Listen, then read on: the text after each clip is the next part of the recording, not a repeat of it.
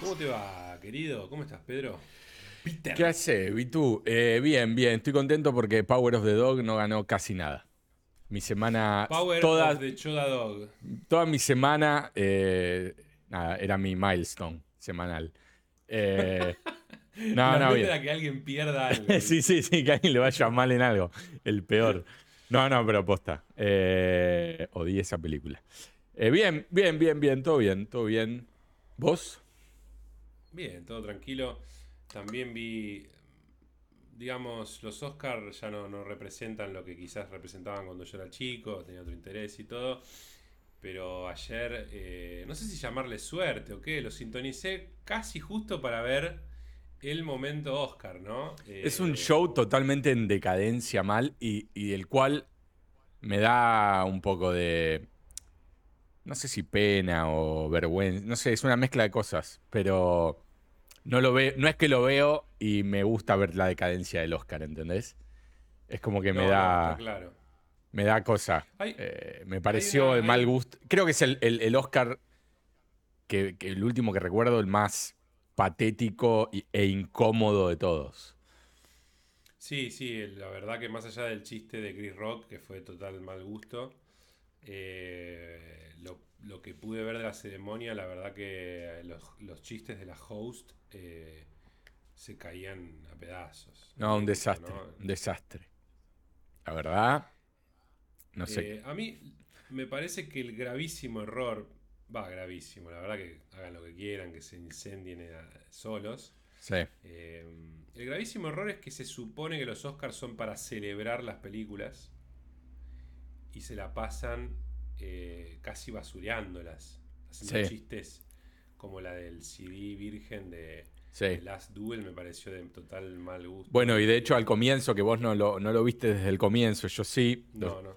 Eh, al, comienzo, una de las presentadoras, em, que eran tres, dijo eh, que vio The Power of the Dog tres veces y todavía va por, por la mitad, una cosa así fue el chiste, como diciendo, la empecé tres veces y no la puedo continuar de lo envolante que es. Eh, lo cual, nada, a mí, a mí me causó gracia, por supuesto, porque estoy de acuerdo, pero, claro, pero no me parece, está nominada, mejor, estaba nominada para un montón de cosas, ¿entendés? Entonces vos decís, ¿qué onda? O sea, la nomino la basureo, no le doy ningún premio. ¿Para qué la nomino? ¿Entendés? No, no sé. Está bien que las presentadoras no... las nominaron a la película. La, nominar. En ese sentido, está bueno que se note, entre comillas, que no hay un martillo de, parte de la academia diciendo de sí esto, esto y esto. Se nota que hay una independencia, eh, pero es un poco incongruente. igual. Tengo entendido, igual lo escuché hacia la pasada, que generalmente ellos contratan editores para lo que es los chistes y todo, y como que este año no hubo. No sé cuál es la razón. Eh, o si fue tipo, bueno, nos vamos a, lavar las manos. Claro. Eh, pero mm, sí, sí, la verdad que, a ver, no es la primera vez que hacen chistes sobre las películas que están nominadas. Qué sé yo, lo entiendo. Simplemente me parece que ya por ejemplo, el del CD va más allá. Es como que ya desprestigia totalmente a todos los que participaron de la película. Sí, el que no lo vio, eh, el, chiste del CD fue un chiste en contra o a favor de, eh, como lo quieras ver, eh, de darle un palo a la película de, de Coso, de Riley Scott, de Last Duel. como que dijeron, acá tengo una copia de la película que no vio nadie. Eh, y, yo la vi y es una buena película. Eh, así que no, no sé qué onda. No sé, tampoco sabemos cuáles son los vericuetos, ¿viste? De por qué se la toma de punto a una película o a una producción. Si quizás es por, por algo de Ridley, quizás es por algo de Matt Damon, por decir cualquier cosa. ¿Entendés? Para mí eh, viene por el lado de que, bueno, primero fue un fracaso importante económico. Fue, fue como algo este récord a nivel fracaso. Em, y después también estuvo la cuestión de que Ridley hablara en contra de una película de Disney. Eh, que es una película de Marvel, diciendo que habían arruinado el cine y, y que no la veían su película por eso la gente. Eh, lo cual no me llamaría la atención que algo tenga que ver. Eh, pero así todo, la mina dice, tengo acá una copia de una película, saca un CD virgen, diciendo, de la película que no vio nadie todavía. Y después dice, bueno, él revela que es Last Duel.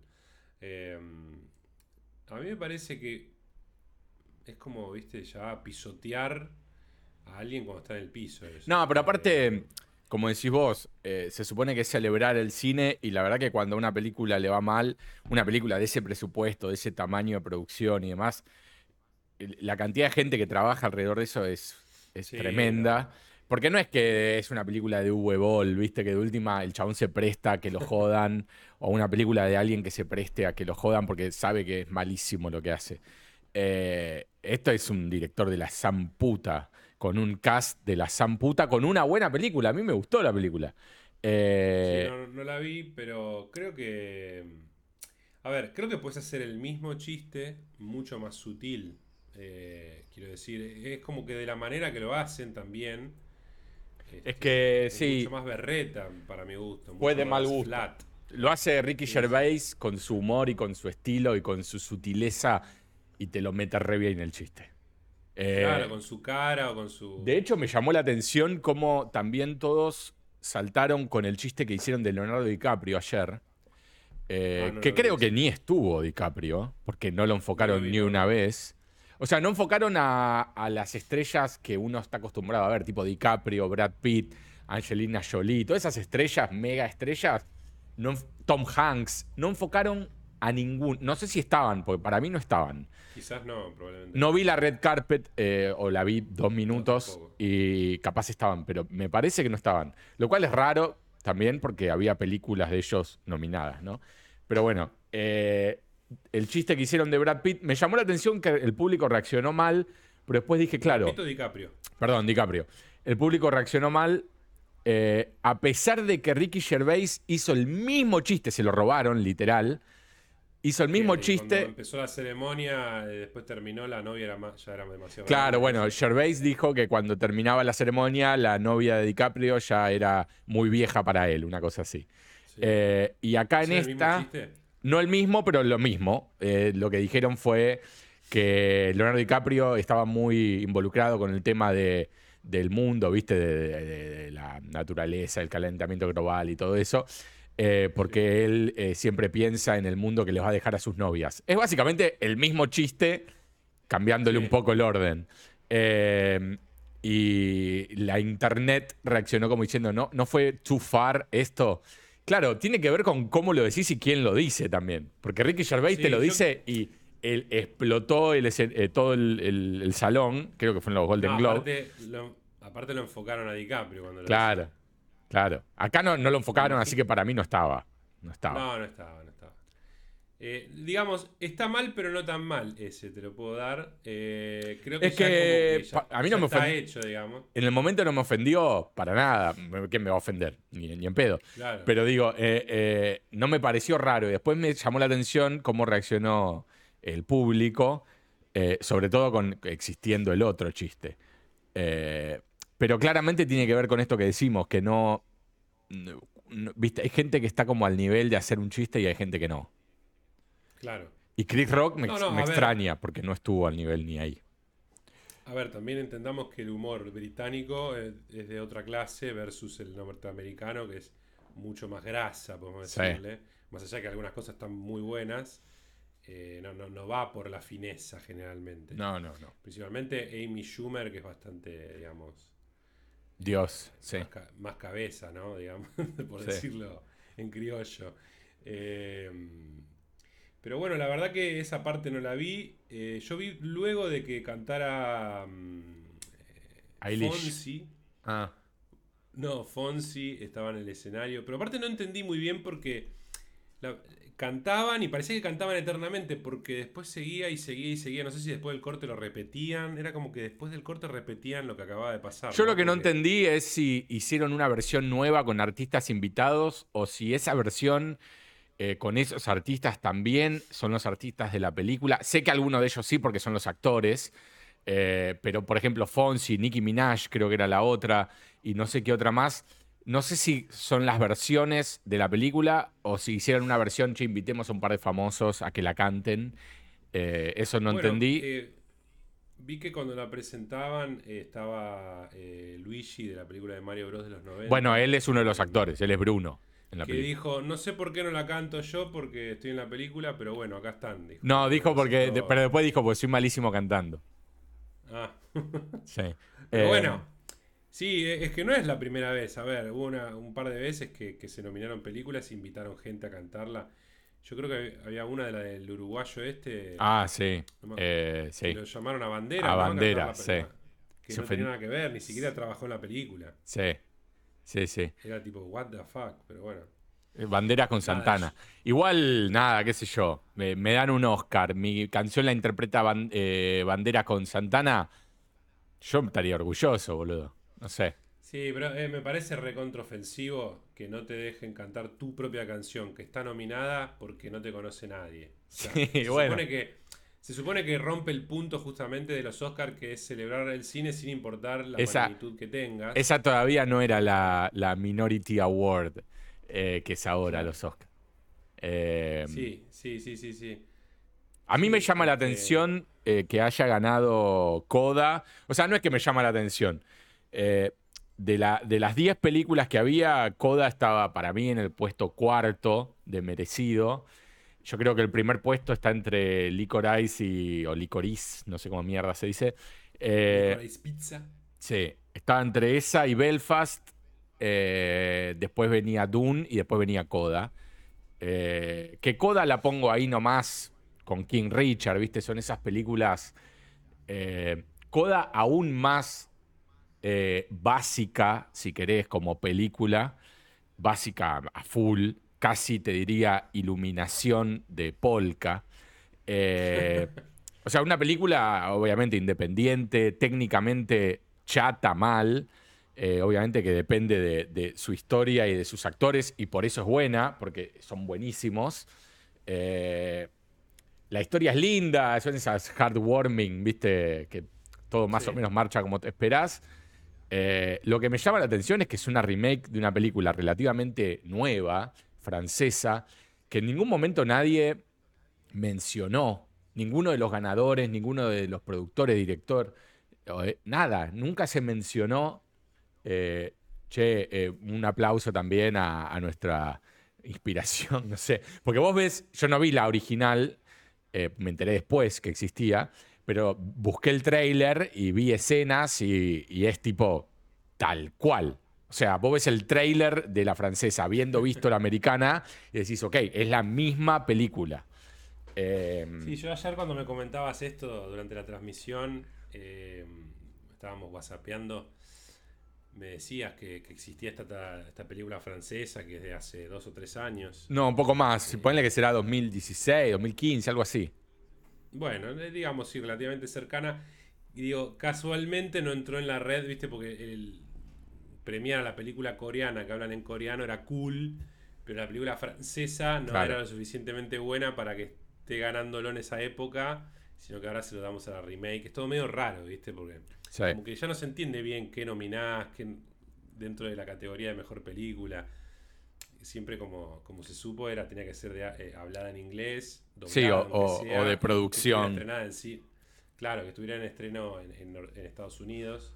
Como que ahora ya no sabes. Entonces, ¿sí, ¿por qué se lo das a la remake y no a la original? Digamos Claro. así. Es que también, bueno. ah, eh, yo creo, creo que Aileen me dijo que eh, uno de los temas de la original es que los actores sordomudos, no sé si todos o los principales o qué, eh, no eran realmente sordomudos. Y como en esta lo son, eh, es como que se consideró más.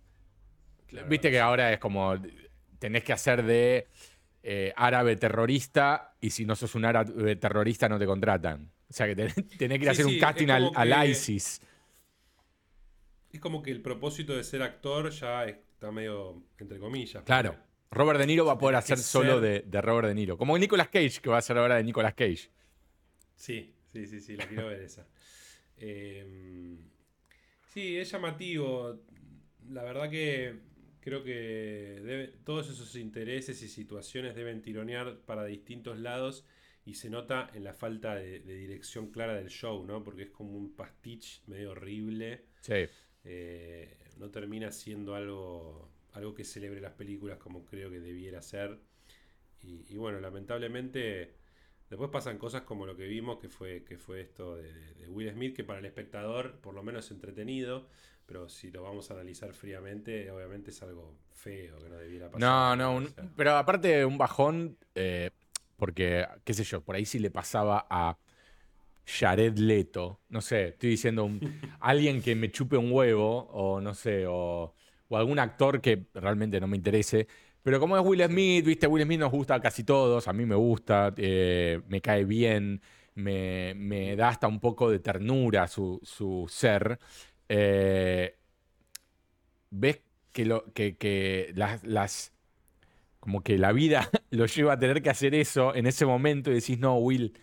O sea, entiendo, te entiendo, entiendo la calentura, pero si el chabón se paraba ahí y decía, pedile disculpas a mi mujer, eso no se dice, ¿cómo te vas a meter con eso? Bla, bla. Sin pegarle una piña, eh, creo que era más fuerte todavía el mensaje y hoy estábamos hablando de lo héroe que es Will. Y ahora están hablando de que Will, no, ¿cómo le va a pegar? Una forrada también ponerse en el otro extremo, decir cómo le va a pegar. Ah, en vez de estar diciendo, che, el, chiste de este muchacho fue un desastre. No, le da de comer, digamos, a, la cultura del ofenderse. Claro. Eh, porque ya ayer veía cómo nos lo escortaron fuera del show. Esto es, ilegal. Un, chiste no es ilegal, pero, pero el asalto sí. Eh, le pegó un sopapo. Estuvo desubicado, sin dudas. El chiste fue muy de mal gusto porque se estaba riendo de la enfermedad de la mujer y estaba ahí adelante de todos, todos riéndose de ella. En cualquier otro contexto dirían, no, ¿cómo van a... Eh, no, pero ¿cómo vas a discriminar así a alguien que tiene una enfermedad? Ahora acá están todos ofendidos porque el tipo le pegó un sopapo. No, pero aparte me, mata la doble vara que hay siempre. He leído tweets tipo, a mí yo también tengo problemas con que se me caiga el pelo y no me ofendo, ¿viste? Dale, de pronto, de pronto cuando es una cosa no te ofende, cuando es otra se ofenden. Eh, eh, no, puedes decir eso. No puedes decir eso. No, no puedes decir. Me llama mucho la atención que haya hecho ese chiste. Es que el tipo ese siempre fue muy border, muy. O, él se vendía de hacer chistes así. Que a ver, si pensás específicamente en el chiste, no es que diga algo brutal. Dice algo hasta ñoño, entre comillas. Pasa que el contexto sí es de mal gusto. Es que obvio, no es que le dijo pelada de mierda. Porque, o sea, eso hubiese sido eh, para ir a pegarle la piña sin cuestionarlo. Pero digo, fue un chiste innecesario. no es. Si la mina decidiese ser pelada por moda, hasta te diría que era un chiste entendible. Bueno. Claro. Pero. Eh, sí, no, no, aparte parece, yo la verdad que no, no, sigo a Jada Pinkett Smith, pero supuestamente la mina como que habló públicamente varias veces diciendo, bueno, ahí está Richa, eh, King Richa, este, Richa. El, el, que está escuchando solamente está el gatito de, Pedro ahí en cámara eh, recibiendo mucho afecto. Em, que la mina habló públicamente sobre cómo le generaba frustración y, que bueno, quería que, todos los que pasaban por eso, pero tiene una enfermedad, creo que tiene que ver con su sistema inmunológico que genera que se le caiga el pelo. Eh, entonces la frustración de la mina y todo, como que habló públicamente sobre el tema. Yo honestamente hasta ayer pensé que era una decisión eh, visual, estética. Eh, sí. sí, tampoco es que le queda mal, pero bueno, hay que de estar hecho, en el lugar de la... De hecho, eh, ayer decíamos lo mismo, debe ser de las pocas personas en el mundo que le... sobre todo mujer, viste que uno está acostumbrado a ver mujeres con pelo, sobre todo pelo más largo, eh, por más que se puso de moda el pelo corto hace añares ya, eh, no es común. Y... No, no es común porque creo que a, las mujeres les encanta el pelo largo, etcétera, pero a mí no me disgusta como queda, o sea, obviamente, ¿no? Hay gente que... Ah, es como todo, es como los hombres, es como los hombres también. Hay, hombres que les queda bien o mal la le queda bien todo, eh, hay gente que le queda bien todo, ¿no? Es así. Sí. Eh, no, pero me imagino que. Natalie Portman en su momento, cuando lo hizo para B for Vendetta, también le queda bien. Claro. Natalie Portman. Claro. me, imagino que para una mujer tener eso y no tener la posibilidad de tener el pelo como vos querés debe ser jodido. Entonces, eso también suma al, dale, ¿no te das cuenta que tu chiste no puede caer bien nunca? O sea, no hay manera. Y, de- y después, obviamente, toda la reacción de Twitter, que obviamente uno entró para ver, eh, porque es entretenimiento en sí mismo, porque no puede ser real. Todos los ofendidos de un lado, del otro. Ju- Judd Apatow diciendo, lo podría haber matado. No, esa te mata, esa te mata. Esa fue increíble, pero a nivel Dios lo tuvo que borrar. No sé si se habrá dado cuenta, le habrán avisado. No sé qué joder. quiso, no sé, no. Yo no Eh, sé si quiso joder o, o- o no sé, pero le pegó un sopapo, ni siquiera una piña, no tenía ni el puño cerrado. Un sopapo. Que, a ver, cuando lo vi en vivo, a mí me pasó lo siguiente. Hasta que le pega la piña, yo dije, esto está armado. No, yo también, yo pensé show. que estaba todo armado. Hasta que se siente y lo empieza a putear, nivel Dios, lo putea mal, pero mal. Y te notas que está recaliente, y ahí dije, no, para esto es en serio, boludo. Sí, sí, sí. Empezó a palpitar el corazón Yo- así. yo "Oh, cielos, estaba ¿qué viendo- está sucediendo?". Yo estaba viendo la transmisión de ABC y la editaron. O sea, vi el sopapo, pero lo Sí. enmudecieron todo después de eso. No, acá en, en TNT lo dieron así como venía. Claro. Lo, lo- lo- lo mutearon y lo editaron. Es como que no mostraron Claro, solo un momento de- del grito de Will y lo cortaron y volvieron a Chris Rock. Y encima la incomodidad total de Chris Rock después, que no podía hilar palabra.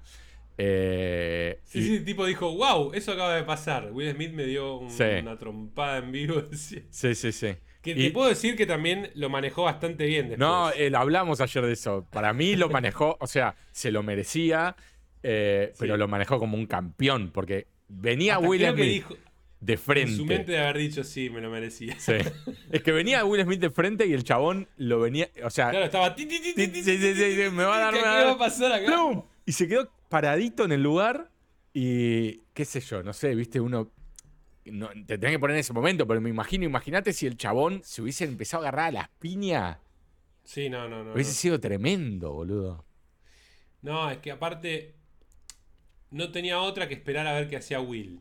Claro. Era tipo totalmente inesperado y estás en los Oscars que yo me imagino que por más experiencia que tenga y todo estar ahí en vivo sabiendo que te ven no sé cuántas millones de personas, en ese momento de decir, si me mando la cagada quedo como cuando anunciaron la película esta Sí. ganadora y no era, viste que decís, no, salgo en todos lados, entonces se haber quedado así como diciendo, bueno, que pase lo que Dios quiera. Y sí. Eh, pero sí, no entiendo bien qué le pasó a Will, eh, eh, más allá de que dijimos, es un chiste de mal gusto y todo, quizás lo podría haber arreglado después, pero a su vez, en el primer instante que hace el chiste, vos lo ves riéndose a Will Smith. Y yo no sé si después se da vuelta y ve la reacción de la, de la mujer. Yo noté la reacción de la mujer en el, en el momento, en el vivo, noté el, el roll eye que hizo. No le había prestado mucha atención al chiste en sí, eh, pero noté que había dicho algo ofensivo y la mina miró como para arriba. Y Will, evidentemente, no sé, cinco segundos No después, claro, le cayó la ficha y ahí reaccionó. Claro, porque después va con una calentura, pero tremenda. Sí, sí, sí, no, sí. es que vos decís, no es que vos decís, bueno, eh, era como si. No sé. Pero aparte te mata, o sea, a los hijos. Cuando me pongo a pensar el contexto, digo, sos Will Smith, estás nominado, sos el, el fa- era el favorito. eh, y, y dicen eso y el chabón, ¿entendés que puso todo de lado? Todo. Me chupa la pija el Oscar que estoy acá, que me está viendo el planeta, que me van a dar un Oscar quizá dentro de 10 minutos. Pongo todo de lado, me levanto y le pego una piña en vivo y en directo. Me pareció, o sea, cuando lo analizo así digo, men, eh, ha- hay que tener huevo, ¿eh? O sea, obviamente Sí, ten- tenés que estar nublado también- de bronca. ¿Entendés? Sí, tenés que estar muy, muy este, desequilibrado también para no poder controlarte, ¿no? Porque son demasiadas cosas en contra de por qué no deberías hacerlo, digamos. Sí. Sí, sí, decir, a ver, le- tranquilamente vas después del show y lo cagás a trompadas al chabón. Claro, Sí. y nos íbamos a enterar igual. Sí, sí, sí, pero no era lo mismo. Era Will Smith ganador del Oscar. En la fiesta lo agarró Chris Rock y lo, y lo acomodó. ¿Me entendés? Sí, sí, sí, Hubiera sido como mucho más chico que en vivo. En vivo es otra cosa. Eh, pero bueno, la verdad que es un tema también que los Oscar den que hablar por esto y no por la premiación en sí, ¿no? Más allá de. Si hubiera sido una premiación increíble, quizás hubiera habido otras cosas por las que hablar. Y lamentablemente creo que no, no, no está A mí, eh, generalmente, cuando A ver, yo creo que los Oscar cuando dan premios son más justos que cuando nominan, generalmente. O sea, las nominaciones suelen ser cualquiera. Darle no sé cuántas nominaciones a Power of the Dog me parece cualquier cosa. Eh, darle no sé cuántas nominaciones a Drive My Car me parece cualquier cosa. Eh, pero bueno, por lo menos digo, no le dieron el premio sí. Eh, ahora, después, lo que digo es, no, Dune se ganó creo 6, 7 Oscars, 6 creo. y no nominás a Villeneuve como, como director y se lo das a Power of the Dog, que es la favorita, entre comillas, en la crítica, y no le das ningún premio salvo dirección. Entonces vos decís, o sea, al final los premios que dan, en el 70%, ponele que yo estuve de acuerdo, 65, 70%. Eh, pero, ¿qué, onda las nominaciones, boludo? ¿Cómo Tic Tic Boom no está nominada? Eh, Lil Manuel Miranda, que estuvo nominado por todo lo que hizo, por, Encanto, por, por, bueno, por Tic Tic Boom también, eh, y ni hablar todo lo que ha hecho en su carrera, ¿no? ¿Cómo no nominás eso y nominás la película, la mejor película extranjera ocupa un lugar de las 10 y Tic Tic Boom no entra en las 10. No, no sé, no entiendo, boludo. Sí, no, no. Es que también, a, ver, se supone que puede pasar esto porque no es que es un comité de tres tipos que eligen. Es como que, bueno, depende de la votación. Ahora, como que evidentemente las reglas no están muy bien establecidas a esta altura porque es como pisarse para mí. Eh, si pones una película a participar por la mejor película, no debiera estar como película extranjera. Claro. Eh, se da por entendido que la si, si, está para la mejor película en general, se da por sobreentendido que ya supera la categoría de mejor película. Sí, sí, es como que tiene doble, doble premio, doble premio dorado tiene ser una película extranjera. Es como cuando a veces alguna película animada eh, participa como mejor película, ¿no? Eh, bueno, de hecho pasó con Flea acá, ¿no? Estuvo nominada como mejor película eh, animada y después estuvo nominada también como mejor película extranjera. Ah, no, no sabía. Sí. Sí, yo. Mi opinión sobre, sobre la, la, ganadora de animación era sin duda Mitchells vs. The Machines por su innovadora animación. Eh, obviamente Encanto es un éxito total, una, bestia de Disney. Eh, no dudo que la película pueda estar muy buena, simplemente me parece que a simple vista te das cuenta que es más de lo mismo a nivel visual. La película es eh, un es un como película es un 5.50, ponele. O sea, em, empieza y decís, ok, ok, y de pronto el, la resolución y el, tercer arco en realidad es de lo más flojo que recuerdo últimamente. Es tipo, che, hicimos todo esto, todo esto, ¿qué hacemos? nos queda al final. Eh, una hoja y media, ¿viste? Eh, son todos felices, punto. Eh, por eso yo creo que también ahí hay un montón de influencia de, de Disney en algunas cosas, más de lo que creemos, me parece. Mm. Pero bueno, también puede pasar, ¿no? Que, vota la gente, se supone, eh, la academia, todos los integrantes, y puede salir una cosa, la otra. Solía ser que el ganador de la dirección ganaba mejor película, era algo históricamente que pasaba el 98% de las veces. En los últimos años, desde que pusieron 10 nominadas, no pasa casi nunca. Eh, yo no sé si porque toquetearon algo como para que sea más de expectativa para el show televisivo, decir, ah, no, pues si antes era bueno, no, ya ganó este, ya sabemos cuál es. Eh, pero es raro, es raro esa coincidencia que de pronto dejó de pasar. Em, Igual está bien que no pase, o es lo más coherente que no pase. O sea, que una película sea la, mejor dirigida no quiere decir que sea la mejor película, porque, qué sé yo, por ejemplo, para mí... Van de la mano. No, para mí... De la mano. para mí en cuanto a dirección, si bien me gustó más eh, una película que otra, eh, y, la, más de la mitad de las 10 me parecieron lastimosas algunas. Eh, por ejemplo, me parece que Spielberg como director, como puesta, como, como lo técnico del director, no tanto como... O sea, es es una mezcla de, en realidad, de, fotografía y dirección, ¿viste?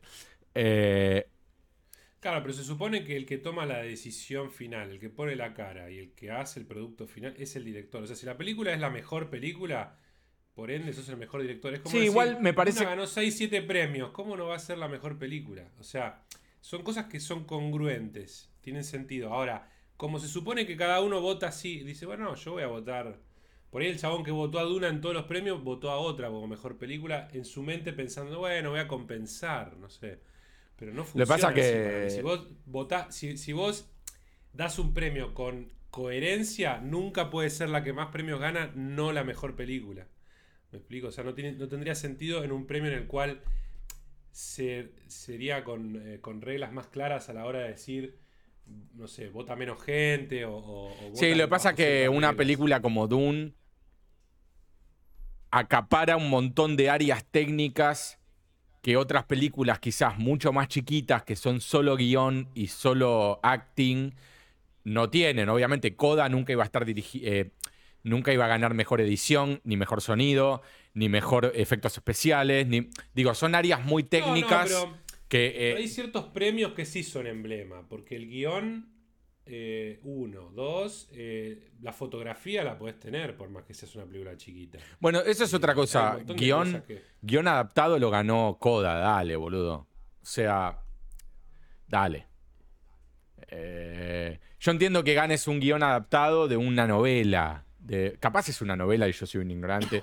Pero digo, un guion adaptado de una película que básicamente es una copia de otra, es como que no, no sé, no lo veo. No, no, no veo que premien eso. Sí me parece, adaptás Eh. una novela, adaptás un.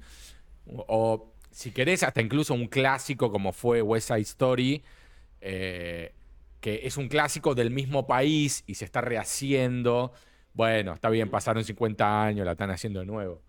Eh, No, y, y después, eh, si, si vamos a hablar específicamente de lo técnico a nivel director, para mí, nun- digamos, nunca una película chiquita le puede ganar a una que tiene que estar manejando 10.000 personas y que salga un producto que está nominado. O sea, es como cuando al Señor de los Anillos esperaban a la última para dárselo, ¿me entendés? Como que ganaba todo, 11, 12 Oscar, y de pronto no, bueno, pero eh, ganaba una película chiquitita. Que está bien porque en el sentido de, bueno, no, no tenés que ser el que más guita tiene para ganar, eso lo entiendo, pero a su vez, si vamos a lo frío, decís, un tipo que tiene que lidiar seguramente con un montón de presión del estudio, tiene que lidiar con un montón de imposiciones por la gente que pone guita, tiene que manejar todos los días una cantidad de fuerza laboral infernal y todo recae sobre ellos y así todos sacan una película impresionante. Yo creo que eso es lo más jodido a nivel director que puede haber.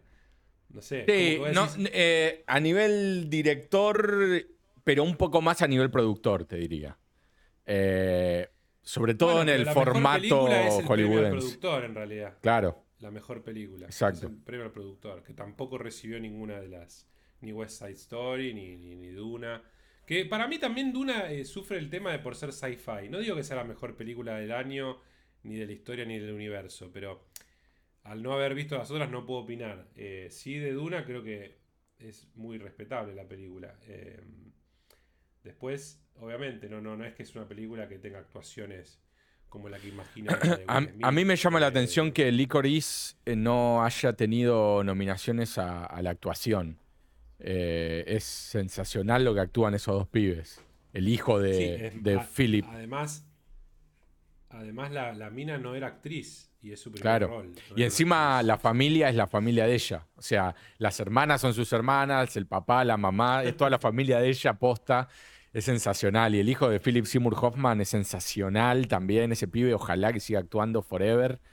Eh, Y yo creo que a partir de ese momento los dos están, sí. seguramente están, si están bien representados, van a llegar a hacer algunas películas. Eh, igual, nada, sí, es incongruente la nominación, es incongruente cómo se premia después. eh, no, no sé, viste, ahí, ahí igual ahí también hay un puterío, un lobby de la san puta. Eh, sí, política, todo. de todo. Eh, así que, viste. Y, también pensar Los que. estudios, los streaming, todo ahora Sí. presionan, ¿viste? Porque ayer mismo dijeron, Coda es, es histórico porque es la, la produjo Apple TV, ¿es? Sí, sí, es de Apple. Es como decir, uy, Es el primer Oscar, ¿no? streaming- Sí. Sí, sí, sí. Así que todo pesa. Netflix ya tiene algunos. Creo que sí, ¿no? Sí, sí, sí, ya tiene. No- Eh, no, como mejor película, me parece. eh, Uno más grande. Sí, por ahí tiene alguno más. eh, más a ver. Eh, Oscar tiene varios, eso seguro. Mm, Coda, Netflix. No, es igual, me parece que como mejor película no tiene ninguno todavía. No, creo que, creo que decían que el récord era que el primer servicio de streaming que ganaba un Oscar, me parece. Un Claro. Oscar a mejor película, ¿no? Digamos que es como el premio más grande de la noche. eh, ese. No, bueno, nunca ganó, eh, nunca ganó mejor película, eh, a pesar de estar nominada por Roma, por Mank, por The Irishman, bueno, este año por The Power of the Dog, eh, todas películas nominadas a, a mejor película, digo, ¿no? Después tiene muchos ganados en áreas técnicas y demás, ¿no? Tiene ganado mejor, mejor eh, película, perdón, mejor documental ganó Netflix, creo que fue su primer Oscar. Claro. Sí, sí, sí, eso siempre creo que están nominados, siempre entre los documentales. Mm. Eh, sin dudas que nosotros estamos con toda esta crítica, todo, pero cuando agreguen mejor podcast y nos nominen, vamos a estar ahí. No, olvídate. Llorando. No, no, olvídate. Haciendo chiste de mal Gracias, gusto. siempre te quise. Aguante. Nos pegamos una piña entre nosotros en el escenario. Claro. Cantando ca- canciones de, de- de Racing, que en realidad es Claro. la KD. Eh, no, obvio. Somos los primeros en bajarnos el lienzo. Olvídate. Eh, pero bueno, creo que eso podría ser nuestra charla de Oscars. Sí, eh, sí, sí, sí. Ya redondeada, ¿no? Porque mucho más, no sé si vos tenías algo para agregar. No, yo lo único, eh, de las 10 películas vi nueve y media. Eh, te conté. Nueve y media, nueve semanas y media. Ayer vi, ayer vi Belfast, me encantó. Se, se puso en, en el, en el podio inmediatamente. Eh, más me gustó sabiendo que era como, no sé si literal, no indagué, pero es como la historia de la infancia del director, de Kenneth, eh, lo cual hizo que me Que guste ganó más. mejor guion, ¿no? Mejor guion original, sí. Eh, merecido. Y, mm, y vi, empecé a ver Drive My Car, una película muy difícil de ver. Muy difícil de ver. Eh, pasaron 40 minutos y me fijé, moví el mouse. Moví el mouse y vi que faltaban todavía 2 horas 20 más de los 40 minutos. Y dije, no, no, no puedo continuar. Mirá, te, te digo, no me pasaba de tener que frenar una película por lo menos 15 años. No sé, la película que me acuerdo que dije, no, esto no va más. Pero también era porque estaba, viste, estás mirando una película en una cita, en una de las primeras citas. eh, eh, en, en una casa, bueno, estaba en un cine. En un cine no me paré, nunca en mi vida me paré en un cine. Eh, No, no, me acuerdo de estar viendo Alien vs Depredador 2. Eh, y dijimos, fue unánime, dijimos, no, stop, esto no va más. Eh, esa es la que me acuerdo y fue hace como 15 años. No sé hace cuánto que se estrenó. Eh, y esta es la segunda película que, que, viste, nos miramos y dijimos, ¿qué, qué está pasando? ¿Qué está pasando? Por Dios, la estoy pasando mal. Y cuando vi que quedaba, que eran tres horas de película, dije, no, mi tiempo vale. La saqué y puse Belfast a la mierda. Y por suerte, gracias a Dios, me llevé la sorpresa de que es una muy buena película, porque ya le tenía miedo también.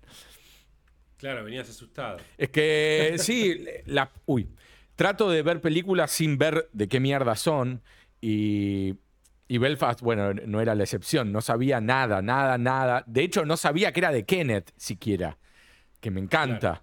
Eh, así que nada, bien, me, me Que gustó. dicho sea de paso, cuando subía a recibir su premio decía First Win después de ocho nominaciones. Primera, qué, dolor eso, ¿no? Sí.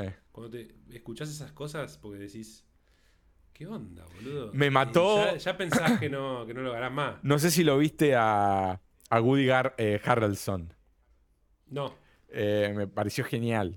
Se salió de, de libreto totalmente y, y dijo, cuando estaba por anunciar quién era el ganador, em, como que se fue de script, abrió el sobre y siguió hablando, nunca lo dijo, eh, porque como que dijo, tiró un comentario así entre dientes y el público reaccionó bien, entonces lo siguió, ¿entendés? Dijo, es la tercera vez, eh, no sé si dijo que estoy nominado o es la tercera vez que, que estoy acá y esto es lo más, eh, la mayor cantidad de palabras que pude decir. Como que era, dice, la posta en realidad es que te inviten a presentar, dijo, y no estar Claro. nominado. Eh, Claro. Y como que el público reaccionó bien y empezó a tirar unos, ahí unos comentarios más. Eh, no, me pareció muy natural, muy. Bueno, él es, él es lo más, muy simpático. No, obvio, aparte es un chabón que, que fuera de sus roles de película es súper bizarro. Sí, sí, sí. este, bien- bien- bastante hippie también Sí. en su actitud. Este, pero bueno, no, no la vi esa parte, seguramente vino antes de lo de Encanto, que, fue lo primero que vi. Eh, mm, así que sí, bueno, eh, los Oscars están en, declive. Ya el hecho de que no se vean grandes. Bueno, obviamente había un montón de estrellas, ¿no? Pero que no, que no se vean todos, como siempre, todos, viste, siempre quieren ir, quieren figurar. Eh, ya no ver ciertas figuras, decís, está bien, puede ser que estén grabando en Corea, están haciendo tal Claro. cosa en tal lado, en tal otro, pero yo creo que también ya ni deben querer ir muchos de ellos, ¿eh? No, además sumado a que hubo premios importantes que los, los dieron antes de la transmisión televisiva, cuando estaban dando la red carpet, había... Por eso yo después vi que decía en Twitter, por ejemplo, Guillermo del Toro se sentó una hora antes, ya en las mesas, porque estaban entregando premios, y "So- dice, estamos todos en la fiesta, somos todos parte de esto, dice, ¿cómo no le van a, cómo no van a estar en la, en la Hermoso, transmisión?". el gordo es un amor. Eh, y varios más. No sé si Jessica Chastain también se sentó ahí una hora antes, cuando todos estaban entrando, haciendo la red carpet y eso, ya estaban entregando premios. Es la primera vez que pasa, más allá de que siempre históricamente hubo uno paralelo que era más técnico. Eh, en este caso ya creo que estaba hasta eh, premios importantes como, como Score Music y no sé cuáles otros más. eh, que los dejaron de lado, digamos. Le- como que le dijeron, no, tiene que durar menos la transmisión y entonces empezaron a cortar premios y los entregaron en esa hora previa, porque si no duraba mucho más. Claro. Eh, históricamente duró mucho más. Ayer creo que acá terminó antes de la una. Solía durar hasta las dos pasadas, Claro. si mal no recuerdo. Eh, así que bueno, nada, eso también demuestra un- una debacle de la apreciación que marcábamos al principio. Es otro, otro punto más de que no festeja las películas ni a palos. Quiere ser un show televisivo y hace lo más que puede, como entregar premios votados por los fans en Twitter, que ganó Sí. Zack Snyder. Eso tampoco lo vi. Fue como medio bizarro. Sí, eh, fueron dos. Yo vi dos nada más. Uno era el mo- Dos, dos, sí, sí, most cheered moment, o sea, el momento más celebrado en el cine, eh, que uno pensaría va a ganar Toby Maguire y, y Coso Claro. y Andrew Garfield, pero raramente eh, ganó. es no es raro, es, es, es la gente esta que sigue casi a nivel culto a Zack Snyder en Twitter y todo eso, que bombardeó obviamente la votación. Claro. Bueno, pero Marvel tiene su, su se- séquito también, ¿eh? Sí, sí, pero no, no se ponen en... Por ahí no, no, no estaba planteado como un, un llamado de guerra, ¿viste? Claro. Ya esto los Snyder Boys es tipo, no, ¿viste? Bueno, y ganó Eh, Flash, que fue un momento muy bueno, muy bueno. Eh, Flash viajando en el Time, ahí en la Justice League, eh, en, en- en la, iba a decir remake, en la regrabación que se hizo de- del final de, de Justice League. Que yo al día de hoy todavía no la vi. No, vi, creo que vi dos horas y me faltan dos horas más y nunca la vi. Está muy bien. No porque bien. esté en contra, ni porque no haya querido verla originalmente, sino que me agotó. O sea, a- pasaron varios años desde que ocurrió. Vi la de Josh Whedon, desastre. Eh, y bueno, cuando llegó el momento ya era como que dije, ¿sabes qué? Ya está, boludo. No sé, como que no, no. No, no tuve No, a mí me gustó, yo la vi, la vi de corrido y me, me gustó, me entretuvo. eh, me gusta a mí Snyder, me gusta, me gusta su, su estilo videoclipero a full. eh, No, lo rebanco. los rebanco. La película de los zombies es mala. No, Es bueno, mala. esa fue la segunda, la segunda que ganó Sí. como. película fan, fan fan favorite, ganó Army of the Dead, película que nos hemos, nos hemos acá eh, casi dedicado un, un temate Sí, sí, a entero reírnos. a reírnos de lo mala que es. Eh, y, y- Pero la pregunta es, ¿le dieron literalmente un Oscar por eso? no, no, me parece ¿no? que no. Me, me parece que no. ¿Vos decís que le dan? No, me Porque parece decía, que no. de- decía Oscar Winner, hoy vi un cartel, pero no sé. No, no, no por puede eso ser. digo, es como que dieron, dieron premios que eran fan voted, me parece, ¿eh? Y es más, vi un clip de la cara de Snyder tipo en la casa, como agradeciendo. Pero no vi el clip, vi la foto, digo, de un supuesto clip, que no sé si ocurrió en la transmisión porque no lo vi. No, no, no, no, en la transmisión no, porque ver, era, eran Snyder. premios que daban cuando se iban a la pausa. Claro. Te mata cuando se No, va a la no, pausa. no creo. Se, se comían un lila pausa y le daban a Snyder. No, y aparte después cortaba dice a Bengué. ¿Viste? Algún comercial de eso. dice. eh, no sé, acá dice Fan Favorite Award. No sé si es que le dan una estatuilla o Y no. por ahí le dan, no sé si una estatuilla, por ahí le dan un, ¿viste? Una cosa le ahí. dan una de chocolate de Pascua. de los Oscars. Rellena de esos no, caramelos Zack que te rompe pero- los dientes, ¿viste? Claro.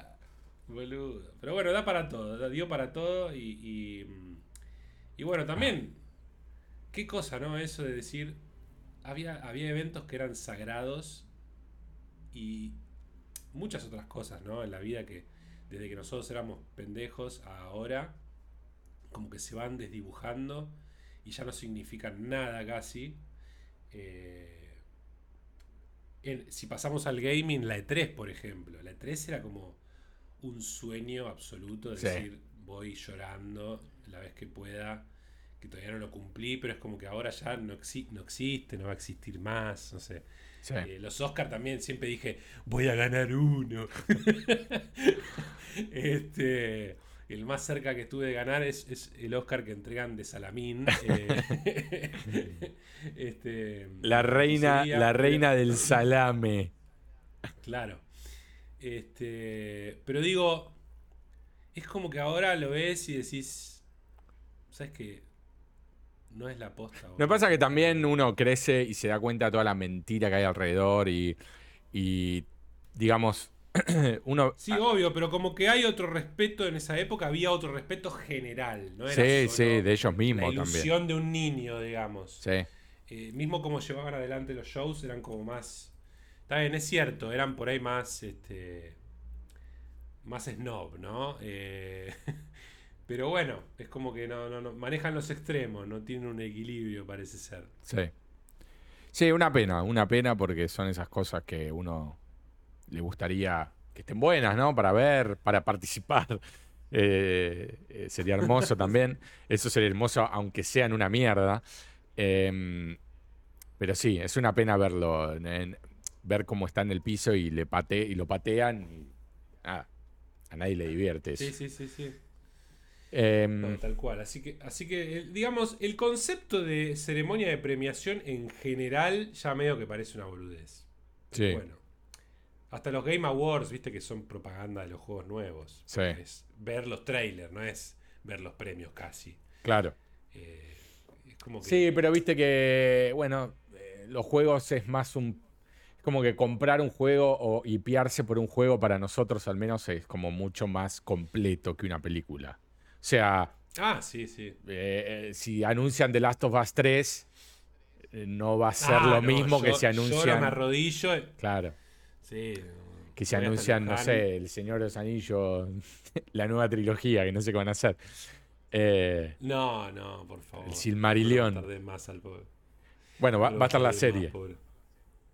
Sí, sí, sí, sí, sí, que no, que no puede, no puede utilizar el Silmarillón porque no tiene los derechos. Sí. Supuestamente hablaría de la segunda era. Usaron- a, a dos o tres líneas que hay en el Señor de los Anillos. Lo que anotó en una, en una napkin una vez, eh, están usando eso. Y eso que gastaron mil millones de dólares en los derechos. Te mata. no les alcanzó para un libro específico. eh, Aparte me mata. te- Bueno, me entró la transferencia. Dale, acá tenés la servilleta Sí. donde están las tres oraciones de. de Claro, todo. no, mirá.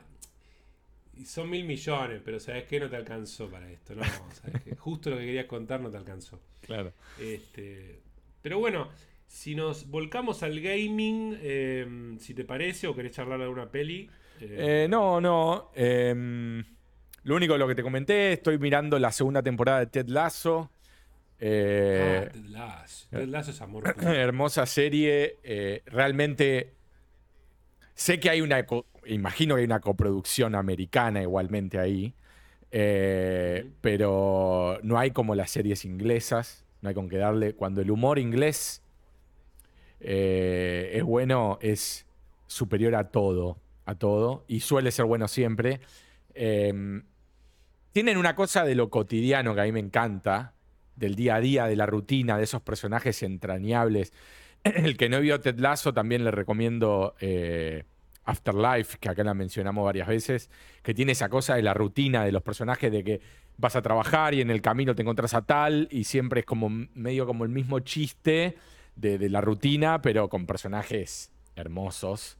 Eh, y aparte muy hard, heartwarming, ¿no? Sí, sí, sí. Hard Lasso, la primera temporada te llena el corazón. Sí amás a todos los personajes, querés vivir ahí con ellos. Sí, sí, sí. Eh, Aparte el lugar es hermoso, Richmond es hermoso. Todo.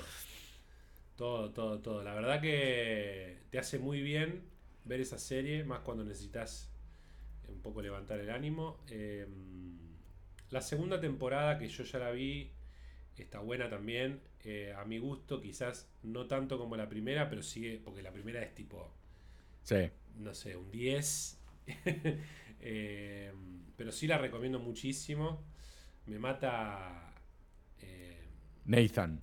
Nathan te mata. Higgins. Higgins también. Higgins te, mata. Eh, ay, boludo, se me olvidaron los nombres. ¿El coach? ¿El, otro? ¿Beer? No, no. a mí me mata el jugador de fútbol. Este ah, Roy. El barba. El Roy, Roy, Roy este, Kent. ¿Cómo es? Roy, Roy Kent. Roy Kent es tremendo. Roy Kent, Roy Kent. y el otro, eh, Dani Rojas te destruye. Dani Rojas te mata. Fútbol is life. sí, es eh, increíble.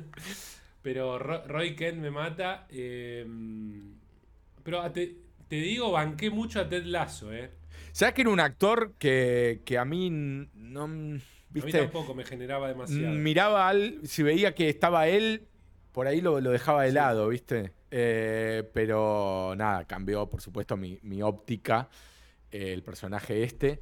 Em, recordemos, para el que no se dio cuenta, yo me di cuenta, va, no me di cuenta yo, de hecho me lo dijo Aileen, la mujer de la izquierda que vemos en la imagen, la rubia, la señora esa muy, muy imponente, porque es como un embrón tremendo. Es, enorme. Es enorme es la que iba agitando la campana en Game of Thrones cuando la desnudan a, la mala, digamos, y la hacen caminar desnuda, una escena muy, muy famosa, icónica de la serie. Eh, la que agitaba la, campana. no, bueno, también, eh, para algunos no, pero la mala sería Cersei, la... la Ah, la, hermana del La, Cristina Kerner, claro, la Cristina Kerner de la historia. Eh, Juego, de, Tronos. Bueno, esta es la señora que agitaba la campana. Eh, ah, mira, mira. Me sonaba de algún lado y era de ahí. Y, Roy Kent es el barbudo este, eh, morocho, jugador de fútbol. Que, es un, que, es un, comediante en realidad bastante gracioso. A mí me, no sé por qué pienso en, en, ¿cómo se llama este? El que era como el tipo Xavi o, esos, esos jugadores que son como los líderes del equipo. O, eh, sí, para mí está, está, basado más en Roy King, mismo por el nombre. Claro, puede eh, Roy King era un jugador eh, bastante rudo, así medio que jugaba en el Manchester United. Creo que viene por ahí, porque aparte este es un... O sea, todo el tiempo puteando. Sí, sí, sí, es un mala onda. ¿Cuántos fax dijo el chabón, viste? Tiene, tiene... En, internet hay un cor, hay cortos de todos los facts que dicen cada temporada. y el otro te mata Jamie Tart, eh, que es el como el Cristiano Ronaldo. Ah, sí. Eh, que se fija solo en su look y en. Pero, a mí me mata como. como. Porque al principio.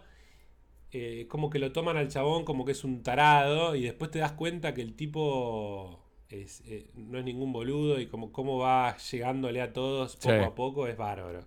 Está manejado en la serie esa transición es espectacular, digamos, de cómo decís, no, boludo, pará, este es un genio. Claro. El que, el que no sabe de qué mierda hablamos es una serie de Apple TV en donde Jason Sudeikis em, hace de un americano, eh, entrenador de fútbol americano, que lo contratan en Inglaterra, toda la serie pasa en Inglaterra, lo contratan en Inglaterra para ser el coach de un equipo de fútbol, o sea, de soccer, eh, para los americanos, que, eh, bueno, el chabón no sabe nada de soccer, si no saben ni lo que es el offside, todo lo que van explicando. Y bueno. contrata a la mujer esta rubia como Sania. Eh, porque, no sé, heredó el club porque el marido, el ex marido era un forro y, la deja a cargo. Recordemos que el ex marido es el, profesor de Buffy, la casa vampiros. Sí, sí, sí, sí, sí. Que hace de hijo de mil. Y, y bueno, así empieza la serie. En realidad, pues si no la premisa sería imposible tiene una razón de ser que es, no, traigo a este para que se vayan a la B, digamos, básicamente. Y, bueno, nada, después el, chabón... Este, no, es lo más, es lo más.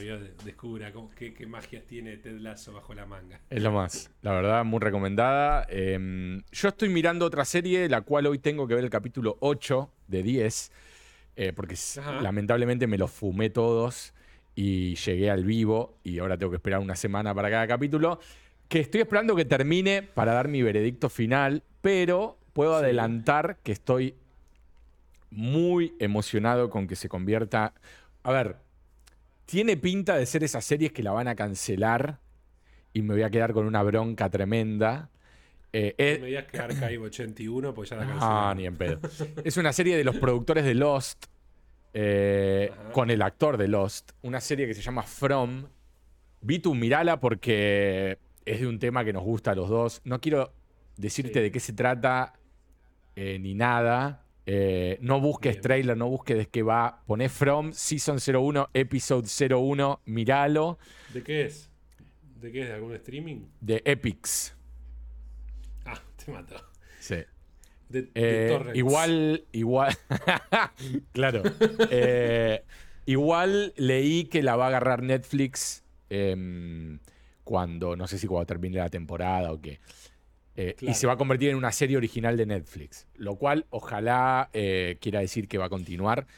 Es una serie, a ver, de los productores de Lost, se llama From, es una palabra, eh, cuatro letras, está uno de los protagonistas de Lost, tiene muchas cosas en común en cuanto al misterio, por supuesto, no es tan misteriosa en el sentido digamos, revela bastante de lo que, de lo que ocurre, pero sí obviamente falta el porqué de varias cosas.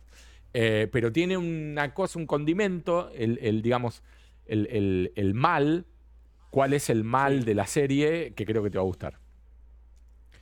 Eh, bueno, la tomo en cuenta, sí, sí, sí, Hay tanto por ver. Ya la otra vez me habías recomendado una que ni siquiera. Ni, ni, ni, la de los lobos. ¿Cómo era? Eh, Wolf, Wolf Like Me. Esa también la recomiendo. eh. No, no, la que me recomendaste fue la que es como un apocalipsis, pero es, es como. Ah, eh, Station Eleven. Esa. Sí, mírenla, por favor. Wolf Like Me, eh, mírenla, muy buena. Seis capítulos, se termina, hermosa. Eh, y Station Eleven. Ah, aparte lo rebanco al gordo. Sí, una masa. Station Eleven, divina. Ella es divina. Ella tendría que ser Ellie en una Last of Us 2. Te juro que vos ves esta serie y decís, ay Dios, estoy... O sea, cámbienle el título y me compro que es de Last of Us. Eh, hasta cosas que después enterándome que esto es una novela que ya tiene sus años, digo, ojo que me parece que The Last of Us pudo haber sacado de acá. Em, Puede ser. Pero con inspiración siempre. Cosas muy específicas que me conectaron con The Last of Us, que después cuando la veas eh, hablaremos. Esta es la muy, muy Moebius. Este es el libro. Sí. Em, nada, mírenlo, mírenlo. Creo que es la mejor serie. Em, probablemente del. No sé si fue 2022 esta o 2021. Me parece que 21. Bueno, eh, top, top, top. Eh, espectacular. Em, Station 11. Sí.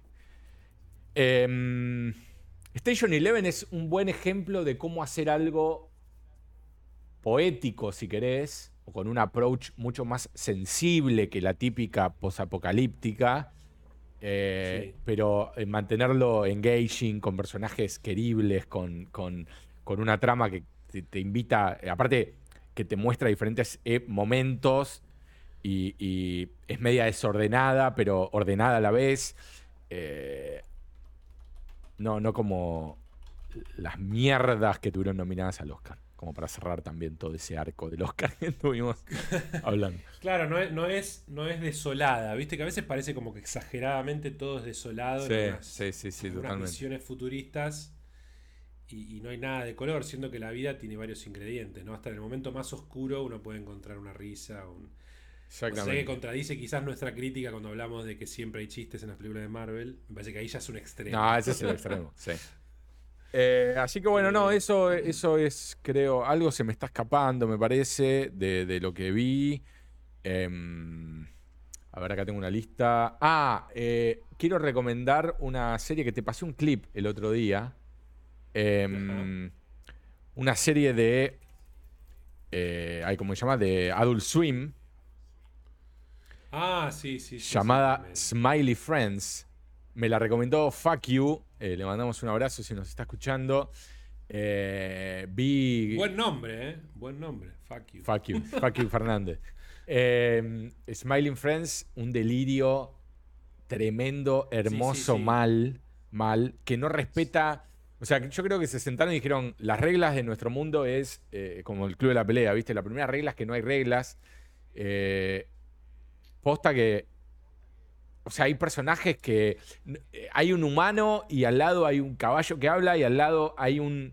O sea, no tiene sentido nada. Y encima está todo hecho con diferentes técnicas. Por ahí al lado hay. O sea, hay, personajes conviviendo entre sí de, de técnicas de dibujo. Mira esto. O sea, ¿entendés? No tiene, Sí, sí, sí, no tiene sentido alguno. Y, nada es- tiene es sentido. Claramente, claramente es este, grotesco, Sí. bizarro, pero principalmente grotesco. Yo creo que van por ese estilo, porque tenés, a ver, estos son alumnos, sin dudas, habrán mamado Ren y Stimpy, un montón de Eh. cosas, Beavis and Badhead, porque tiene una mezcla de cosas entre realistas súper zarpado que dan asco y después bien cartoon dibujado casi Sí, a sí. mano Eh, con un garabato. Bueno, esto es re Ren y Stimpy, este tipo de. eh, Re Bob, Es- Bob Esponja también, que hacen este tipo de planos. Bien. Claro. Pero no, el humor es sensacional. Es un grupo de, de amigos que, que labura en un lugar, bueno, Smiling Friends, que labura en un lugar donde te llaman para ir y levantarle el ánimo a la gente. Eh, y obviamente, nada, tienen sus propios Sí, sí. mambos ellos y, y van a levantarle el ánimo a gente que está más allá de todo. Eh, Crazy ensues. claro. Claro, salta Este todo. capítulo todavía no lo vi, pero están con Frodo de la película animada. No, es terrible. Un nazo, papi. Hermoso. Eh, sí, la verdad que no vi capítulo entero, vi un par de clips que me pasaste vos y me cagué de la risa, así que eh, va a haber que investigar. Adult Swim también había anunciado series nuevas. Es como, de vuelta, es, es boludo, te, Bueno, te, masacran Ayer, me, lanzamientos de cosas. Decís, "Ah, ayer por estar ¿qué viendo la transmisión de, de ABC, me enteré de varias series que, que están por venir y otras que ya vinieron.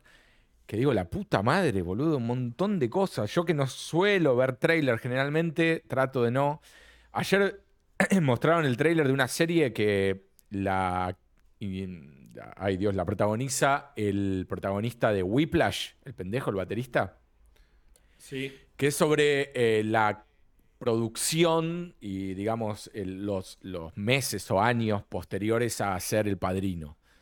No sé si también Ah, abarca la producción de la película, eh, pero claramente es como Mank, sí. ponele, como Mank, pero del Padrino. sí, Eh, sí, sí, sí, buena onda. y el trailer, tremendo, boludo, hermoso. Está, está Coppola, todo, no quiero spoilear, pero hermoso. Eh, Francisco Ford. Sí. Así que nada, sí, mil Que cosas. también habla- subió al escenario, no, no, no llegué a escuchar esa parte que decían, Sí. pero vi varios chistes como que estaban medio momificados, pobres. Eh, Menos de Niro. a ver, De Niro, impecable. Impecable siempre. Eh, después, Al Pacino es como que podría estar mejor coacheado de cómo pararse en un escenario. Está bien que le debe chupar la pija todo. me, me imagino que es ese tipo de persona que no le importa nada. Pero por lo menos viste Bueno, la pará, mano. Es, es amigo tuyo, personal. Amigo no personal mío, exactamente. Eh, pero digo, ¿cómo está, ¿cómo está parado en el escenario? Es como que estaba parado con, con los dos brazos así para adelante, ¿viste? No hacía nada, no miraba, no, no, no emitía palabra, nada. El único que habló fue, fue Francis.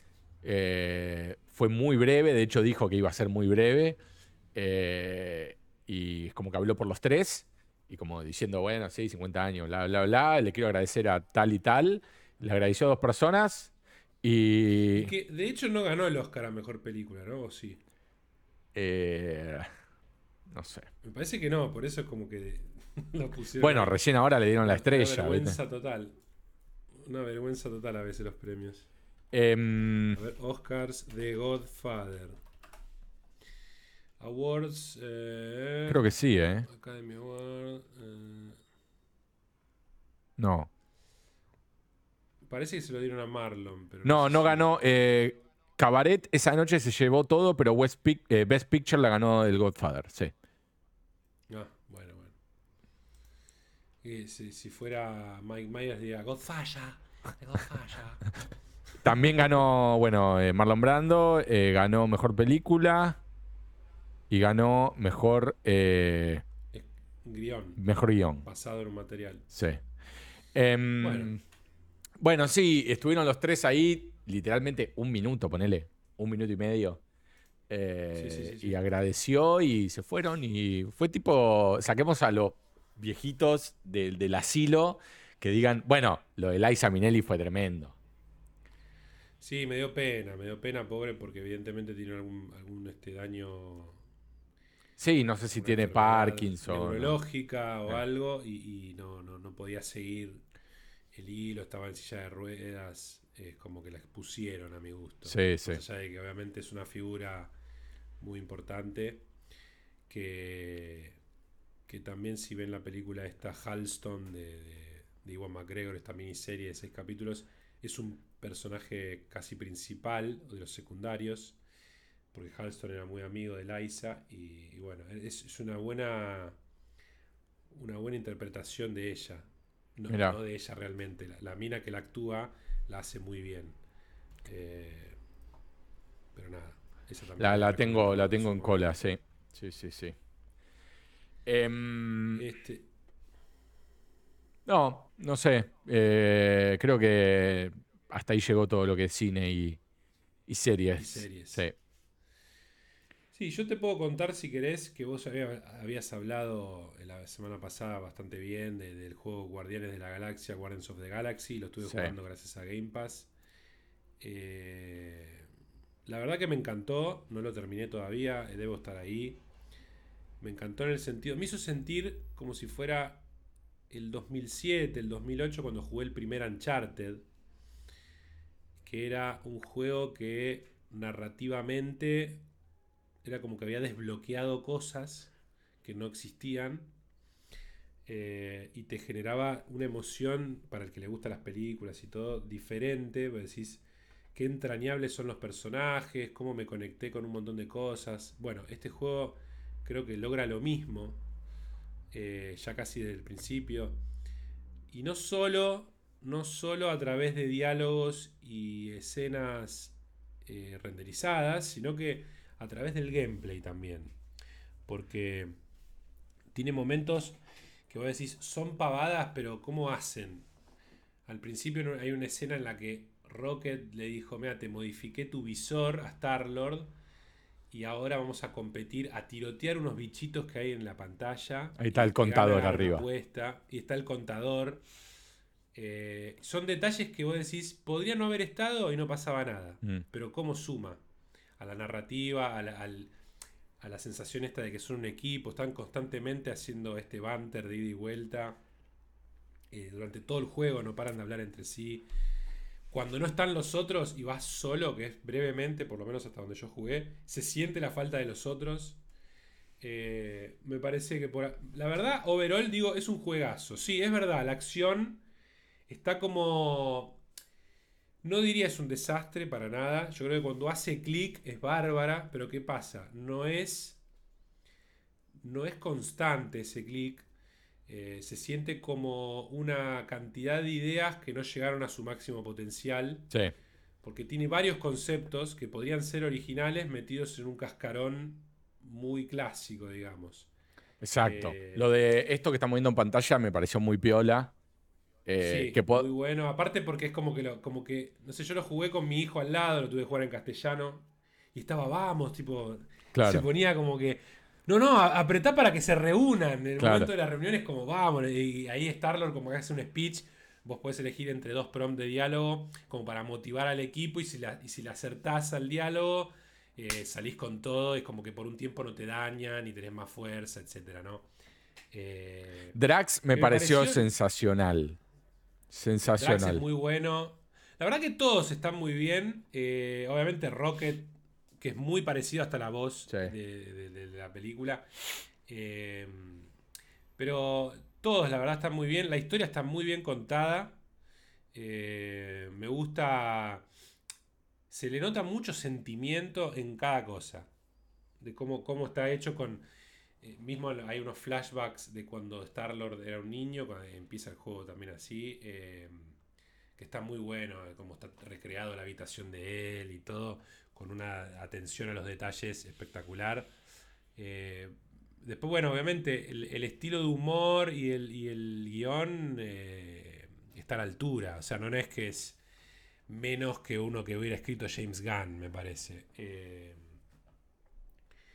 Pero bueno, la verdad, eh, no, no sé cómo terminará. Es cierto que hay momentos, por ejemplo, donde estoy ahora, eh, en el último capítulo que terminé, me pareció que se excedió ya con la shooting gallery. Era como que ya era uno atrás de otro, unas hordas con hordas y con hordas. ¿En qué parte estás? Eh, Más o menos sin spoilear mucho, no pero. spoile- Mm, capítulo.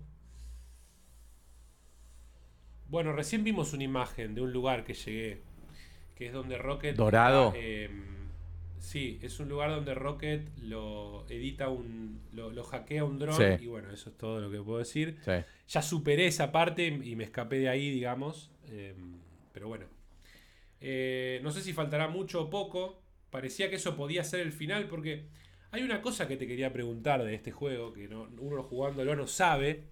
Es si elegías realmente otras opciones, ¿qué pasaba? Mira, yo sé que hay una opción para elegir, eh, que ya pasaste por esa opción, que tenés que elegir entre dos de los compañeros tuyos. eh, que sé que eso hace que cambie algo, pero no, no busqué después qué es lo que cambia. No, porque hay momentos que se siente como, che, pará, si hubiera elegido eso otro, cambiaba a bocha lo que va a venir. Claro. Y hay uno que me llamó la atención principalmente, que es eh, el juego eh, va a los créditos directamente, como termina. Sí. Sí, sí. Eh, y yo no sé si eso es así. No, me parece que Si es como un chiste. quedarme ahí, me podía... Sí, pero te podías quedar ahí, porque era como que decir, era como aceptar eso o volver para atrás, decía. Claro, Yo volví para atrás, pero si aceptaba, capaz que terminaba ahí el juego. claro. Entre comillas, supongo que algo hubieran hecho, no sé. Eh, pero bueno, a ver, técnicamente eh, el juego está, está muy bien. Tiene, a ver, en un momento tuvo varios slowdowns muy marcados, muy marcados. Eh, pero es entendible, supongo que tiene que correr en no sé cuántas consolas. Eh, pero después, obviamente, los modelos de los personajes, las animaciones faciales, todo están re bien. Sí. Em, los, los lugares son muy lindos, están muy bien diseñados. Algunos hasta son visualmente impactantes. Eh, después, a ver, tiene transiciones, hay momentos que manejas la nave y, y es recopado, pero es súper simple, no es que haces demasiadas cosas. Sí, sí, es. Está bueno que tenga esos momentos de intersecciones, como que decís, hacen a, a lo que estamos viviendo con los guardianes, Sí. digamos. Eh, después hay una parte que estás en Nowhere y vas recorriendo, está buenísimo. Me dio pena más todavía por Cyberpunk, porque ese poquito se sentía más vivo que cualquier ciudad de Cyberpunk. Eh, fui, fui al museo del coleccionista, hay cada ítem. Sí, fui también. Tremendo. Eh, pero bueno, nada, no sé. eh, Yo creo que el, el final va a determinar mucho si es un desastre o no. No creo, la verdad que no. No, está- ah, para, es mí está bien. O sea, se mantiene bastante bien. eh, quizás. No, quiz- quizás se pone un poco, si querés, sencillo, digamos. Pero creo que, viste que hay juegos que son muy, eh, como este, muy de que lo que te engancha es la historia de los personajes. Y vos lo que querés al final, más que nada, es como ver el desenlace. Eh, no querés que te rompan los huevos, ¿entendés? Tipo, repetir 70 veces lo mismo. No, dale. Mostrame el final. no, no, no. No, igual debo decir en favor del combate, que sí, probablemente sea lo más flojo tiene ideas que están bárbaras. No, es que el tema del uso del equipo está buenísimo. Está buenísimo. Eso está buenísimo. Al principio me reconfundí. Al principio dije, ¿qué es esto? No entiendo nada. Era como apretar todo. Pero cuando haces clic y lo entendés, poner en la segunda pelea. Tampoco es que estás 15 horas. Sí, sí. Eh, decís, che, loco, está bárbaro usar los distintos poderes. Y además te interesa sacar nuevos poderes e ir mejorando hasta conseguir trajecitos es simpático para los personajes. Eh, así que por ese lado lo celebro. Eh, tiene varias mecánicas que podés ir combinando inteligentemente, estratégicamente, para distintos resultados o que se te hagan más fáciles ciertas peleas. Pero sí, creo que lo peor es el ponerse a disparar con Star-Lord Que es mejor mandar a tus, a tus compañeros a hacer distintas acciones estratégicas que, vos estar disparándole a los villanos. Eh, creo que eso es lo más flojo del combate. Por eso se siente más flojo. No es horrible, ¿eh? pero bueno. Tiene también esta cuestión de que vos tenés unas botas que se propulsan y que está bueno, simpático. Eh, que, que, terminás usando bastante para esquivar. por eso yo digo, Overall es un juego que se siente como ese Uncharted. Es como que destrabaron algo a nivel narrativo que yo sé que en un segundo juego llevarían a un GOTI, capaz. Eh, por eso lo que yo, es lo primero que pensé cuando lo terminé, tipo, men, si hacen una segunda parte de esto con todo lo aprendido, sería glorioso. Sí, el tema es que siempre están dentro de ese circuito, ¿no? Dentro del, del third party, del, de Square Enix, que andás a ver qué libertades, pues ya vimos lo que pasó con Avengers dudo que ese estudio haya querido hacer lo que pasó con Avengers, sino que los obligaron a hacer un juego online. Eh, y esto demuestra la capacidad que tienen para contar un juego narrativa single player. O sea, no hay duda de que ese estudio está capacitado, ya habíamos visto con Tom Raider, obviamente, eh, pero que en un equipo, porque vos decís, eh, porque Avengers es un equipo y cada uno quiere jugar. Sí, está bien, pero acá sos un equipo. Y lo canalizaron siendo Star-Lord, que es el líder, pero a su vez vos no te sentís muy afuera de, controlar a los demás. No es que tendrías la necesidad de ser Groot o Rocket. Pues como que, como le das ciertas indicaciones, sentís que también los manejas. Es que podrían hacer, si, si ponele que hacen un, Avengers single player, podrían hacer un, GTA V en donde vos vas switchando de personaje y después eh, los otros se mueven solos cuando no los controlas vos. Eh, tantos, tantos tipos de, gameplay distintos. acá vos a ver, tranquilamente con la mecánica esta que vimos, podés al Capitán América y le decís, Hulk, revolea esto. Lo mismo que le decías a Drax. El bruto con fuerza, hace las cosas de bruto con fuerza.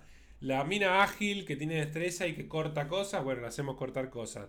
Eh, Rocket que tira bombas, y le hacemos explotar cosas. Y bueno, y que además toca gadgets. Los, los puzzles están simpáticos también. Hay alguno un poco más engorroso que es el típico, move este switch para que la electricidad llegue a esta puerta y se abra que sucede en muchos juegos, no es una novedad, pero digamos, está bien llevado porque de vuelta están los diálogos esos constantes y que muchas veces, hasta mis hijos que son chiquitos, en un momento yo estaba buscando algo en el escenario y Starlord hace un comentario y dice, me dice la nena, papá, Starlord dijo lo que vos estabas pensando. Básicamente tipo, uy, qué, rompe tal cosa, ¿entendés? O, estaba buscando, ¿qué estabas haciendo? No, no, estaba investigando a ver qué había. ¿Viste? Cosas así. Eh, que, están muy bien eh, eh, logradas, digamos, ¿no? Eh, que suman a que a pesar de que estás haciendo una tarea que por ahí decís, esto lo vi ya 100 veces, tiene otro nivel.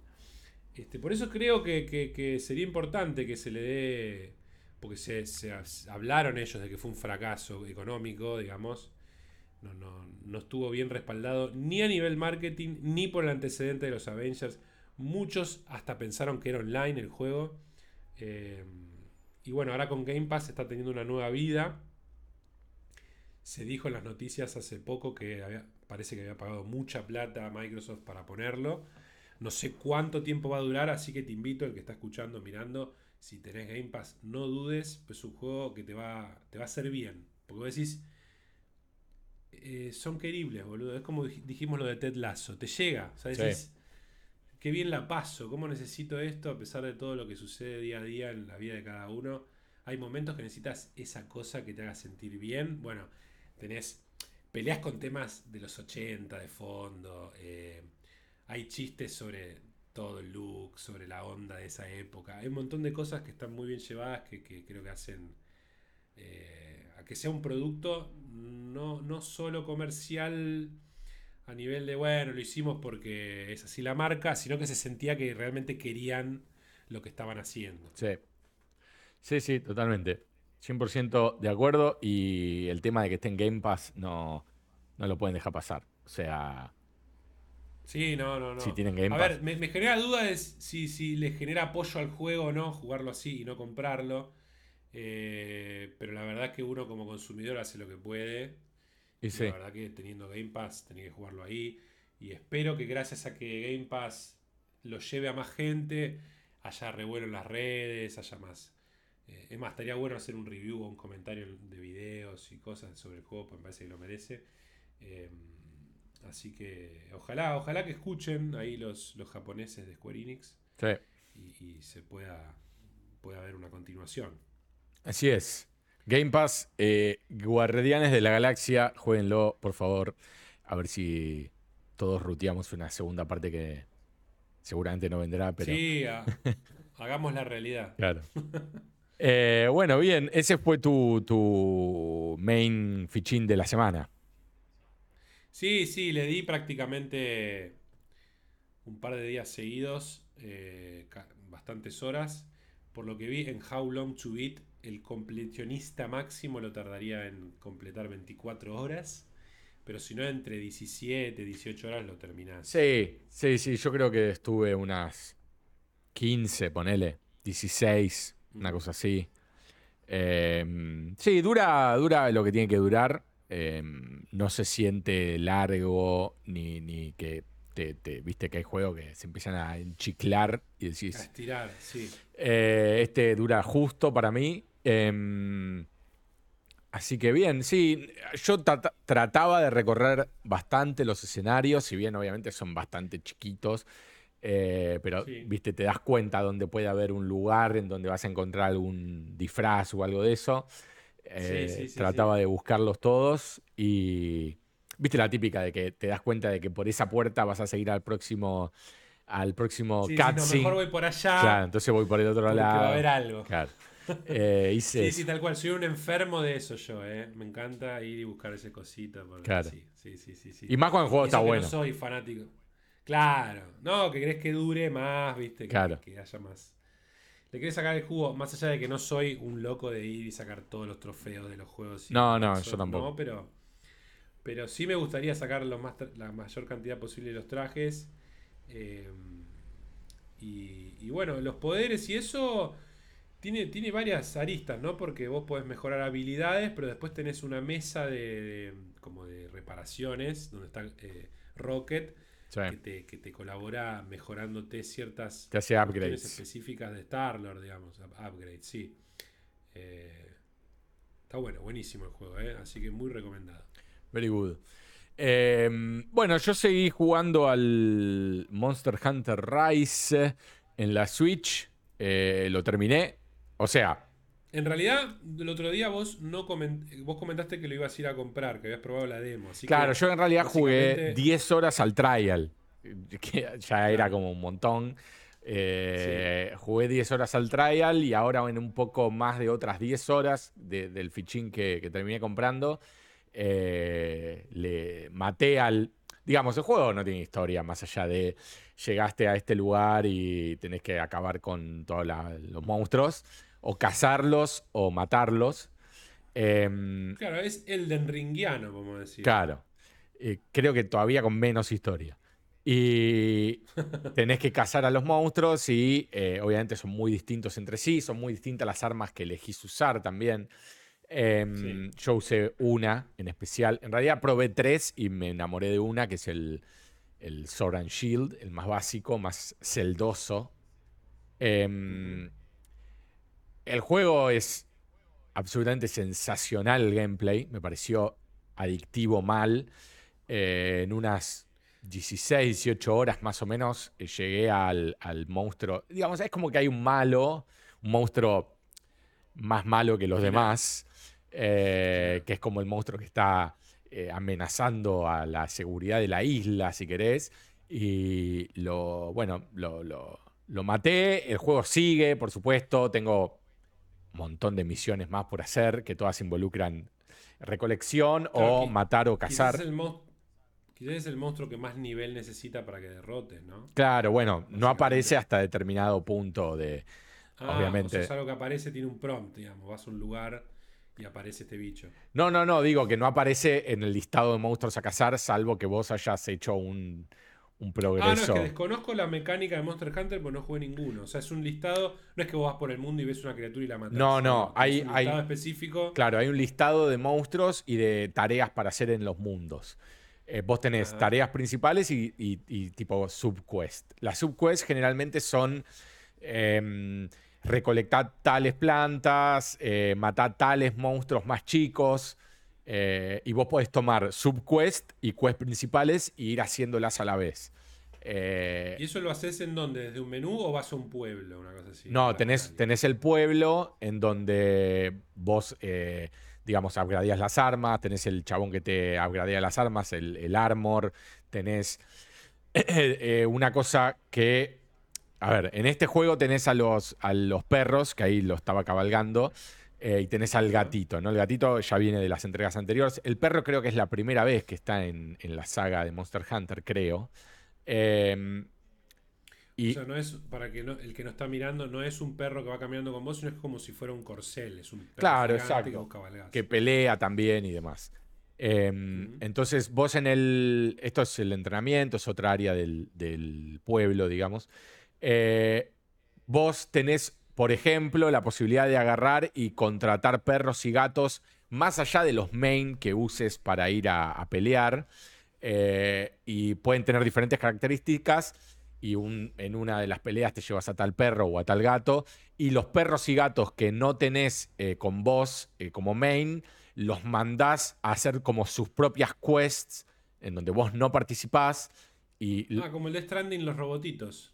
Claro, bueno, no sé por qué no, no estoy esperando ah, la, la, Director's Cut para, para reiniciarlo. sí, hay, hay, hay, en un momento que vos podés usar unos drones, robots que van y llevan paquetes por vos. Claro. Y obviamente pueden, pueden sufrir más daño dependiendo del nivel del robot que si lo llevaras vos y te da menos puntos, pero puedes mandarlo a hacer entregas más chocas. Bueno, acá la idea es que vayan y, y, ellos peleen y recolecten cosas mientras vos estás haciendo otras cosas.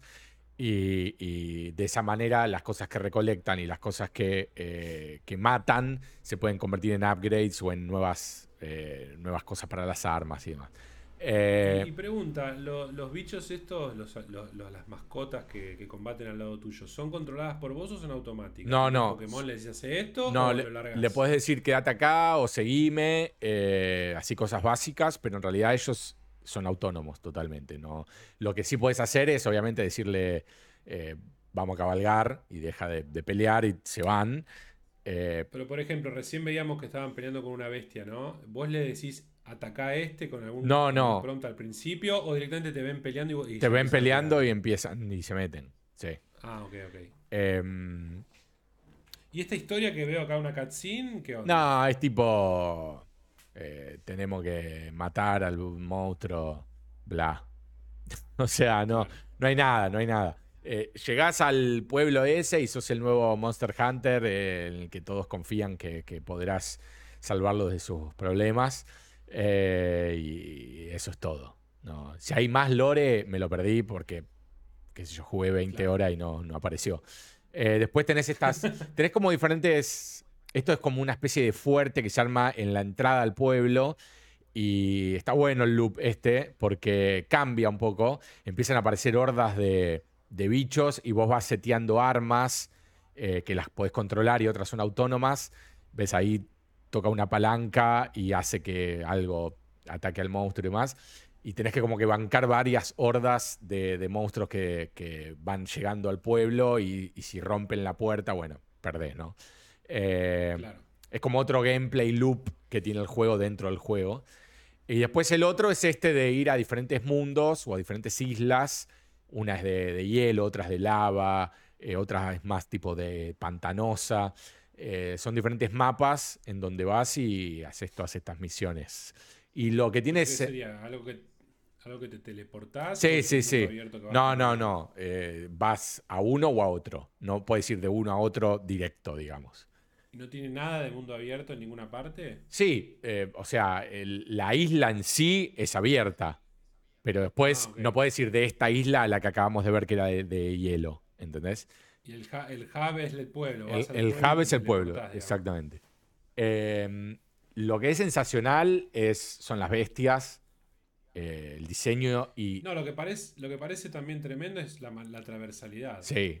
Eh, lo flexible de cómo va yendo por todos lados. No, y aparte cuando colisionan más de dos bichos o, controlás a uno y lo cabalgás y lo controlás y atacás con un bicho grande a otro bicho grande, eh, es sensacional. El, el, detalle de animación y, lo bien programada, a veces ahí lo está controlando, lo bien programada que está la, animación de las cosas es sensacional, todo muy responsive, eh, el combate es sensacional, me pareció genial.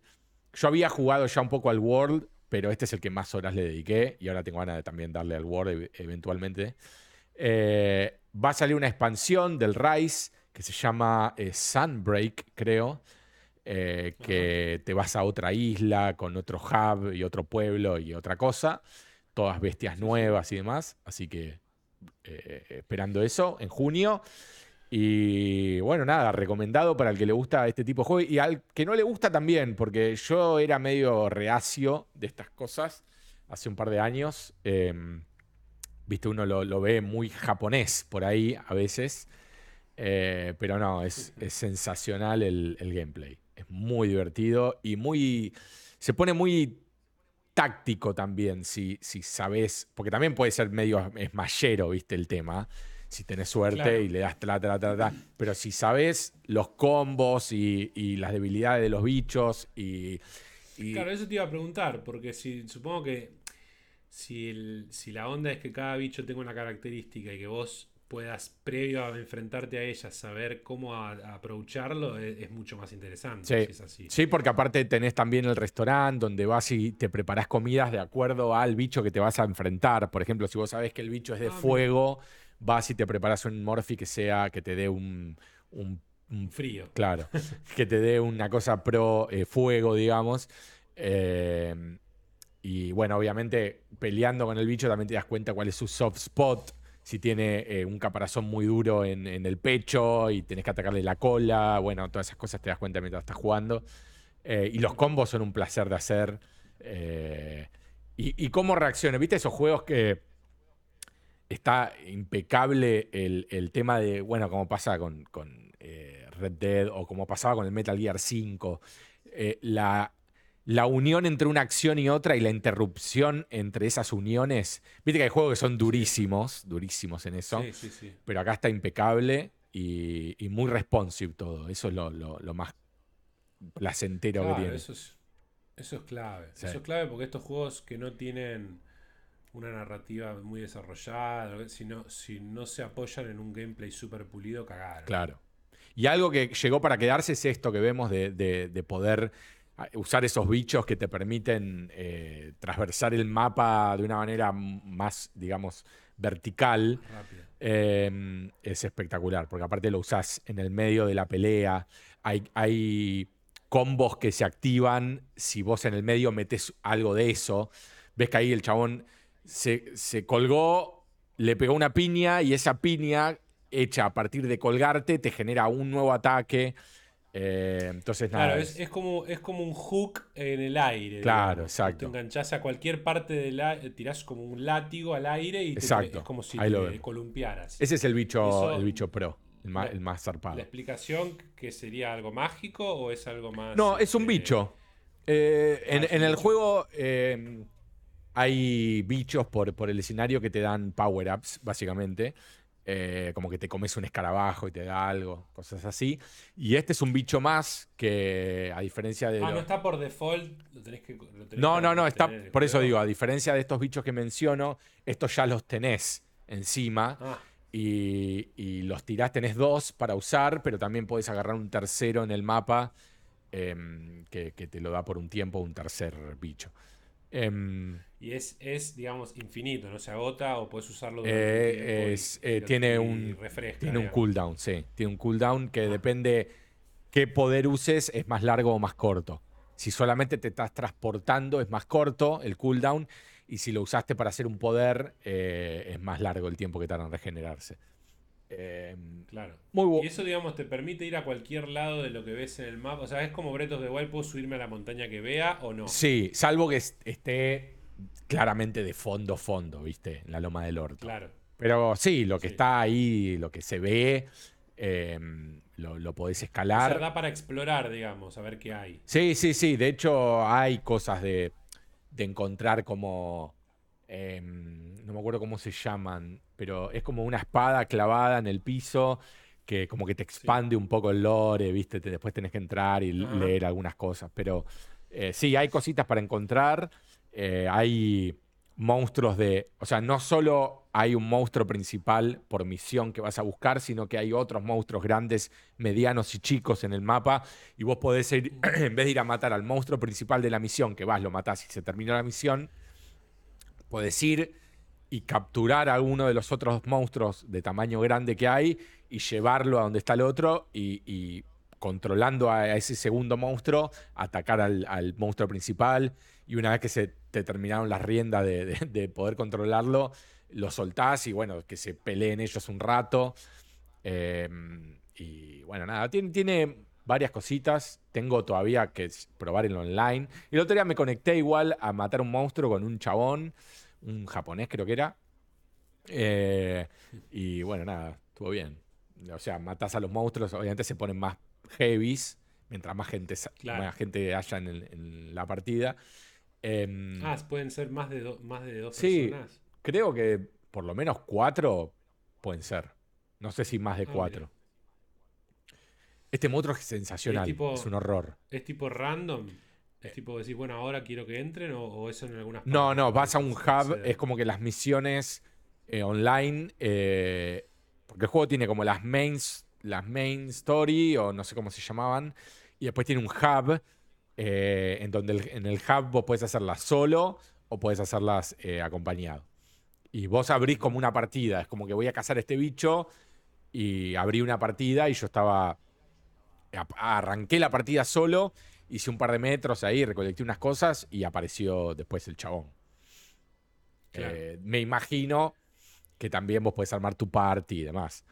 Eh, pero bueno, yo me mandé así con, con alguien que no conocía. Claro, sí, sí, sí.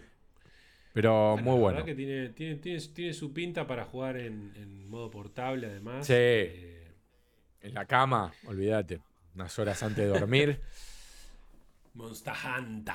Eh, la verdad que no, no, no fue una saga que me haya llamado demasiado. Empezó en, el PC, en la PSP, era muy popular en Japón, todos los Monster Hunter. Eh, después se fue expandiendo al resto de consolas.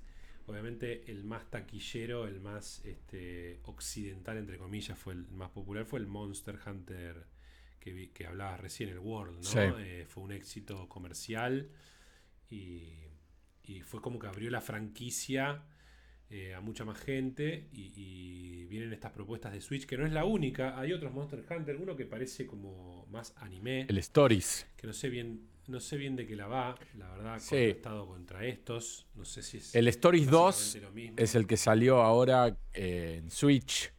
eh, que viene de ser, si no me equivoco, el Story 1 es. eh, no sé si es de PSP o de. Wii. Ah, de Wii. De, de algo, sí, de algo. eh, no me acuerdo si era de Wii o de 3DS bastante viejo. o de algo de eso. Em, y Pero bueno, desconozco si la mecánica del juego es más narrativo. es, más narrativo, pero el combate es, es por turnos, o sea, nada que ver. No, no, es por Ah, por turno. Sí. Eh, no, cambia completamente. Sí, es. como que te diga un Nino Kuni o un medio Pokémonesco, ¿viste? Eh, se, va, se va para otro lado, que nada que ver. Em, pero sí, es más story driven, tiene más historia. Eh, bueno, se llama Stories, ¿no? Sería el colmo que no. Em, Bueno, nunca se sabe. y yo aproveché, aproveché que lo terminé y dije, bueno, eh, le tengo que dar una chance a algo más para no, no quemarla tanto, porque la verdad que lo quemé, le di 20 horas casi de corrido eh, lo- todos los días. Sí, sí, sí. Eh, empecé el Eastward finalmente, Ah, mira que bien. jugué una hora igual, o sea, jugué poquito. Eh, muy, muy temprano para hacer un juicio de, de valor. Eh, dos cosas que sí están clarísimas. Una es hermoso, mal, Sí, sí, sí se nota. hermoso. eh, sobre todo el, el arte y, y la luz. Porque viste que en los juegos de pixel art, obviamente todo lo que es iluminación está como medio locked. eh, Sí, es como sí, que está iluminado para- Saturado. Claro, acá hay, acá hay cambios de, como de, luz de día y de, de cómo la luz impacta en los personajes, que está muy bien, muy bien. En cuanto al gameplay, es muy temprano para, para saber si lo que estoy jugando es todo lo que hay. Eh, calculo que no, sobre todo por lo que estoy viendo en este momento.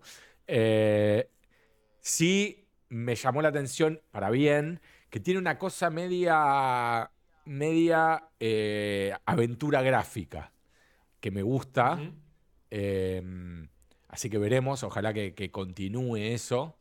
Eh, y nada, o sea, bien. Me, me encan- me encanta mal, mal eh, cómo se ve. Creo que es, por ahora es lo que más me, me- me llama.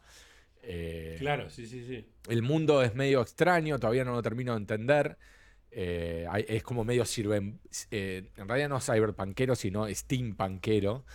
Em, Claro. Hay robots, eh, medio robots. Sí, es eh, una mezcla con, con apocalipsis, Sí. fastesco con robots y, y steampunk. Sí, y unos monstruos eh, raros. Em, veremos el gameplay cómo sigue. Eh, el, el chabón, como podrán ver en, en el video, tiene como main arma una frying pan, o sea, un- una, Sí, una sartén. una sartén, eh, lo cual es... es Mira, si te sirve de dato, sí, en How Long to Beat dice Main Story 20 horas. te mata un montón. Un montón. Y dice completionista 25 y media. Claro. Así que tenés una bocha, Una bocha. todavía. Una bocha. Eh, bueno, ojalá que la historia se ponga copada. Por ahora, hasta todavía no termino de entender bien la relación entre los personajes. Eh, pero bueno, nada, bien. Bien. Ojalá que lo, Claro, lo que para- lo que me gustaría que se, se haga más complejo es el tema de, de los ataques, ¿no? Y de, de- de lo que yo puedo hacer para atacar y demás. Eh, es como.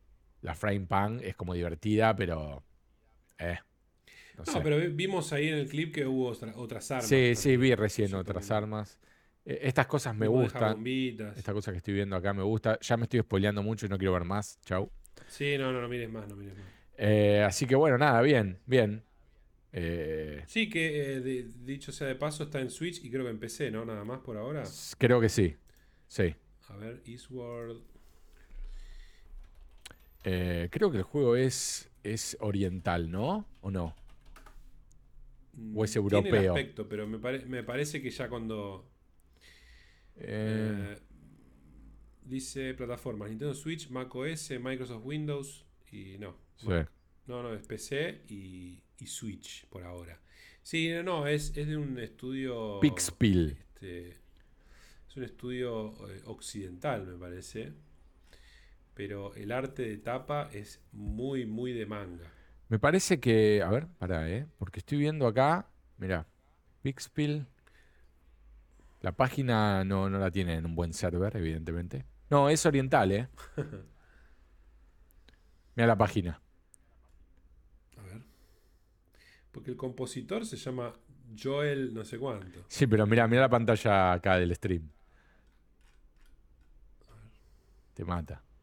Si no es, si no es oriental, Y capaz que tienen varios idiomas. Yo la estoy viendo en, en inglés la página, pero bueno. Ah, mira, a mí me la cargó por default, me la cargó ahí. Eh. Y ahora acá abajo está en inglés. Medio extraño. Que es muy linda. eh, la, la página tiene un. Este, un parallax bien hecho.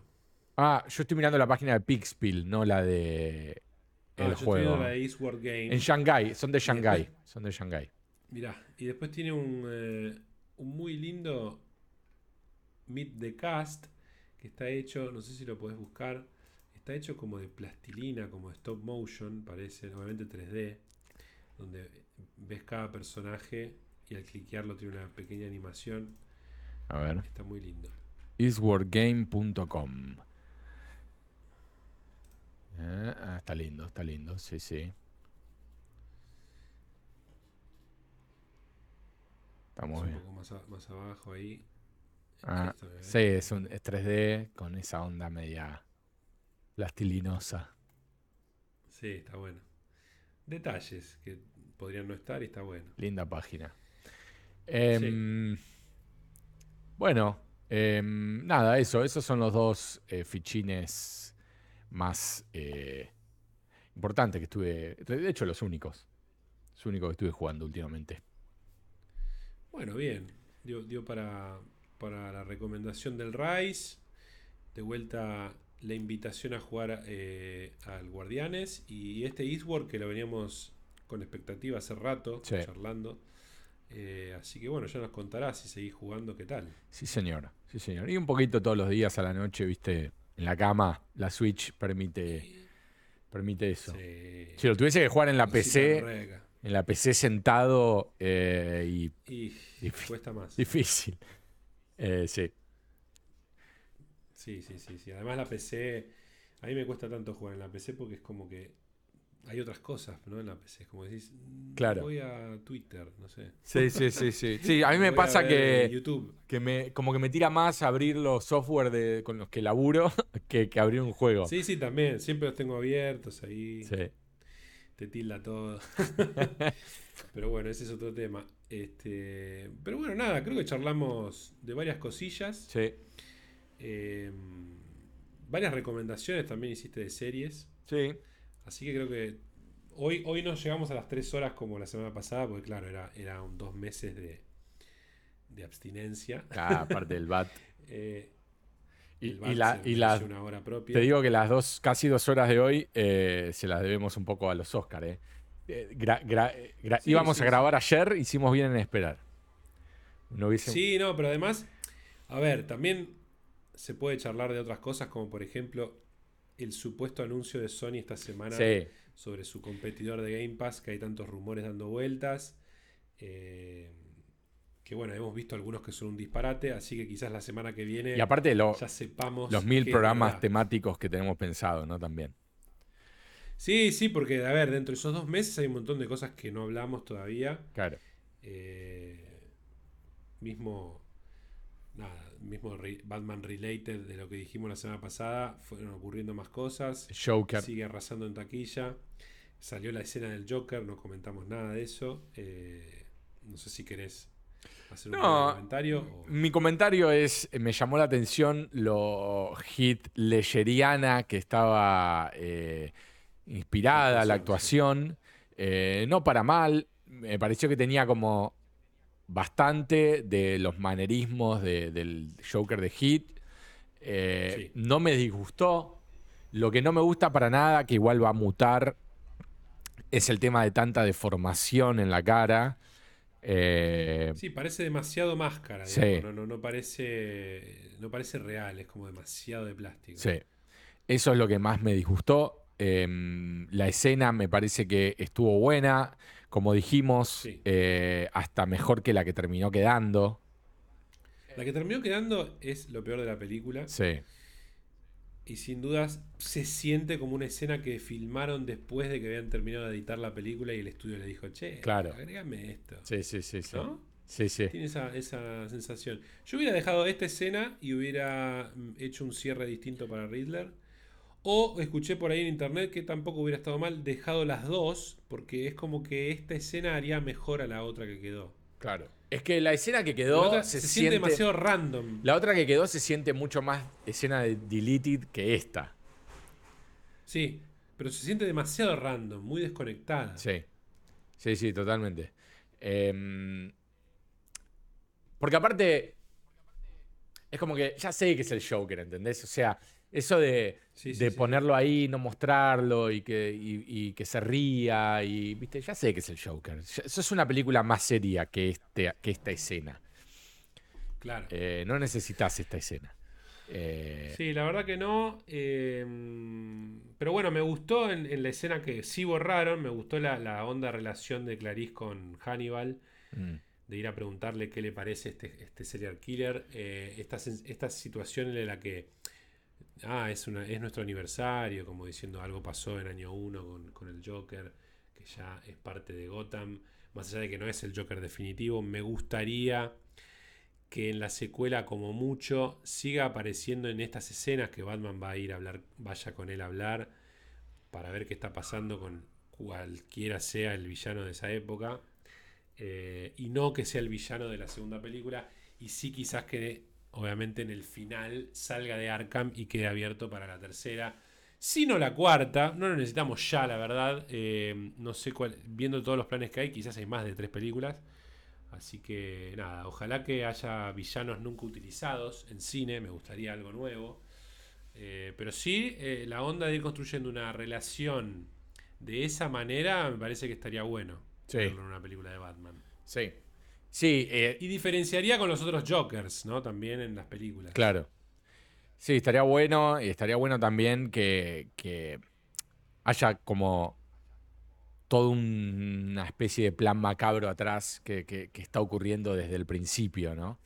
Eh, Sí, sí, sí, sí, que se va desentrañando. Y hasta, ¿por qué no? Una Harleen Quinzel todavía en la etapa de doctora ahí, ¿no? Puede que ser. aparezca de fondo, no, ni siquiera que tenga diálogo, que diga está ahí, la ves parada pasando por atrás, no Claro. sé. ¿Viste, Le vas agregando, ¿no? ¿Viste el detalle que tranquilamente puede ser un error de continuidad de lo del clip? El, el- Viste que Batman le da una carpeta al Joker para que Sí. mire la, la foto y los documentos. Cuando le da la carpeta, hay un par de Polaroids o de fotos ahí que están enganchadas con un paperclip. Sí. Y cuando el Joker se lo devuelve, no está más el paperclip. Lo cual Y tranquilamente puede ser agarró- un error, como sí, el digo. Joker lo agarró, lo agarró para. O que el Joker para- lo agarró, lo cual hace quedar a Batman como un pelotudo, tipo le das a un preso No, así de peligroso. Eh, igual está bueno escuché- también eso, porque es como que el chabón todavía no es lo capo que, que se va a convertir. Yo escuché a algunos decir, no, está bien que la borraron porque Batman quedaba como un boludo porque el Joker mirando 30 segundos dos fotos ya había desculado todo y todo lo que dijo era cierto, acertó todo. Eh, y Pero yo no creo que sea tan así. Eso no habla mal de Batman, que está- habla bien del Joker en todo caso. Sí, pero como que el Bat- Batman estaba tan perdido y no sabía nada que tuvo que ir a hablar con este tipo y este tipo en 30 segundos lo descubrió y Batman ni siquiera hasta el final sabía ni el plan del Riddler. Es como que... No me parece tan así. Yo creo que... A ver, si ves cualquier película clásica del investigador, el investigador necesita acertar una vez, que es en el final. Siempre está detrás del que está haciendo la cagada, digamos, del criminal, en Claro. todas las películas. Pero si no tiene gracia si desde la primera escena descula todo el chabón siempre, ¿me entendés? Claro. Entonces ahí es un poco contradictorio ese argumento, pero eh, que lo cierto, Batman termina de- desarmando el plan en el final, ¿no? En, la- en el tercer acto no logran cometer, en realidad hacen mierda a la ciudad, pero casi que, bueno, no terminan de concretar el plan del todo. Claro. Eh, pero sí, la verdad que a mí me hubiera gustado verla en la película. Yo creo que hubiera causado otro efecto que el disgusto. Disgusto, va, es una película, pero digo, cuando la estaba viendo ya. Cuando ya percibí medio centímetro de que iba a ser el Joker, dije, no, otra vez. Sí, ¿para sí. qué te traje? Dije. Eh, y en cambio esta escena hubiera tenido otra, otro gusto. Además, como lo van haciendo poco a poco, blureado, lo van revelando de a poco. En un principio dije, "Mm, qué, qué, qué, qué lección rara, pero después lo entendés cuando termina la escena de Sí. que lo, lo muestren. Que tampoco lo termina mostrando del todo, porque No. ves por ahí los ojos en un momento, en otro la boca. Sí, pero viste que hicieron el Photoshop de las dos cosas y. eh, Sí. Está Sí, muy bien. sí. Y es como, un, es como un Elephant Man. Claro. Que es como decía también Matt Reeves que quería lograr. Lo llamativo es que dice que el de él no va a ser uno que se cayó en ácido y parece totalmente quemado en ácido. Sí. Sí, sí. Así que hay que ver si es que no lo van a reformular o... Pero lanzarlo de esta manera es como que lo hace canon para mí, ¿eh? Esta escena. No es que. No es que no existió, no es que de pronto va a haber una escena en la que Batman conoce al Joker en la, en la 2. ¿me No, no, sé. claramente obviamente se conocieron ya porque está preso ahí por él. O sea, si no, nunca, Bat- nunca Batman Sí, sí, iría digamos, a pedirle una es opinión. una escena borrada. tran- tranquilamente podrías decir, bueno, no quedó y no va a ser así, pero sería raro. Claro. No, no creo. Yo, o sea, yo no la hubiese largado si fuese ese el caso.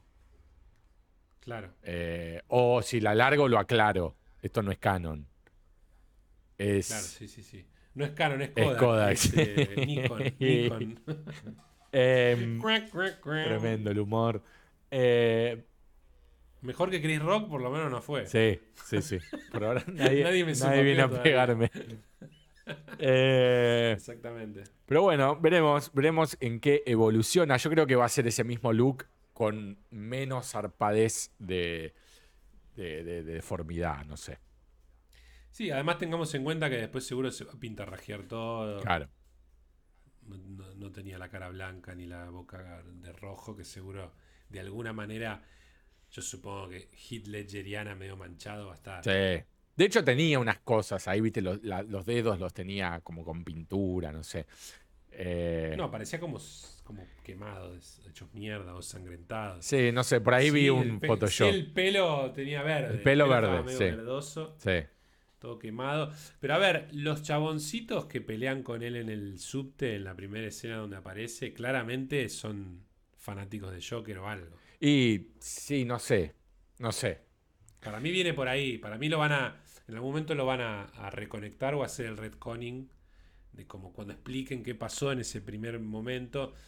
Como dijimos la otra vez, probablemente no en un flashback, pero bueno, veremos Claro. en otro. En otro contexto. Eh, algo más seguramente va a haber sobre ese tema. Seguro. O simplemente cuando aparezca Joker en las calles de Gotham, haya más gente así pintarrajeada. Claro. Y digamos, ah, era por eso. Claro, sí, sí. Así que bueno, bueno, eh, ya casi dos horas de programa, nada mal. Em, Sí, señor. este segundo episodio de la segunda temporada, que en realidad es el episodio número 31. Sí. Eh, así que bueno, bien. 31, casi en el 31 del mes, pero no, es 28, hoy Sí. lunes. En dos días sale mañana- la Director's Cut de Kojima en PC, la cual estoy esperando para rejugarlo, terminarlo y hacer un review como se debe. Em, así que bueno, nada, bien. Bueno, esperaremos eso, esperaremos ese momento destranderiano. Yeah.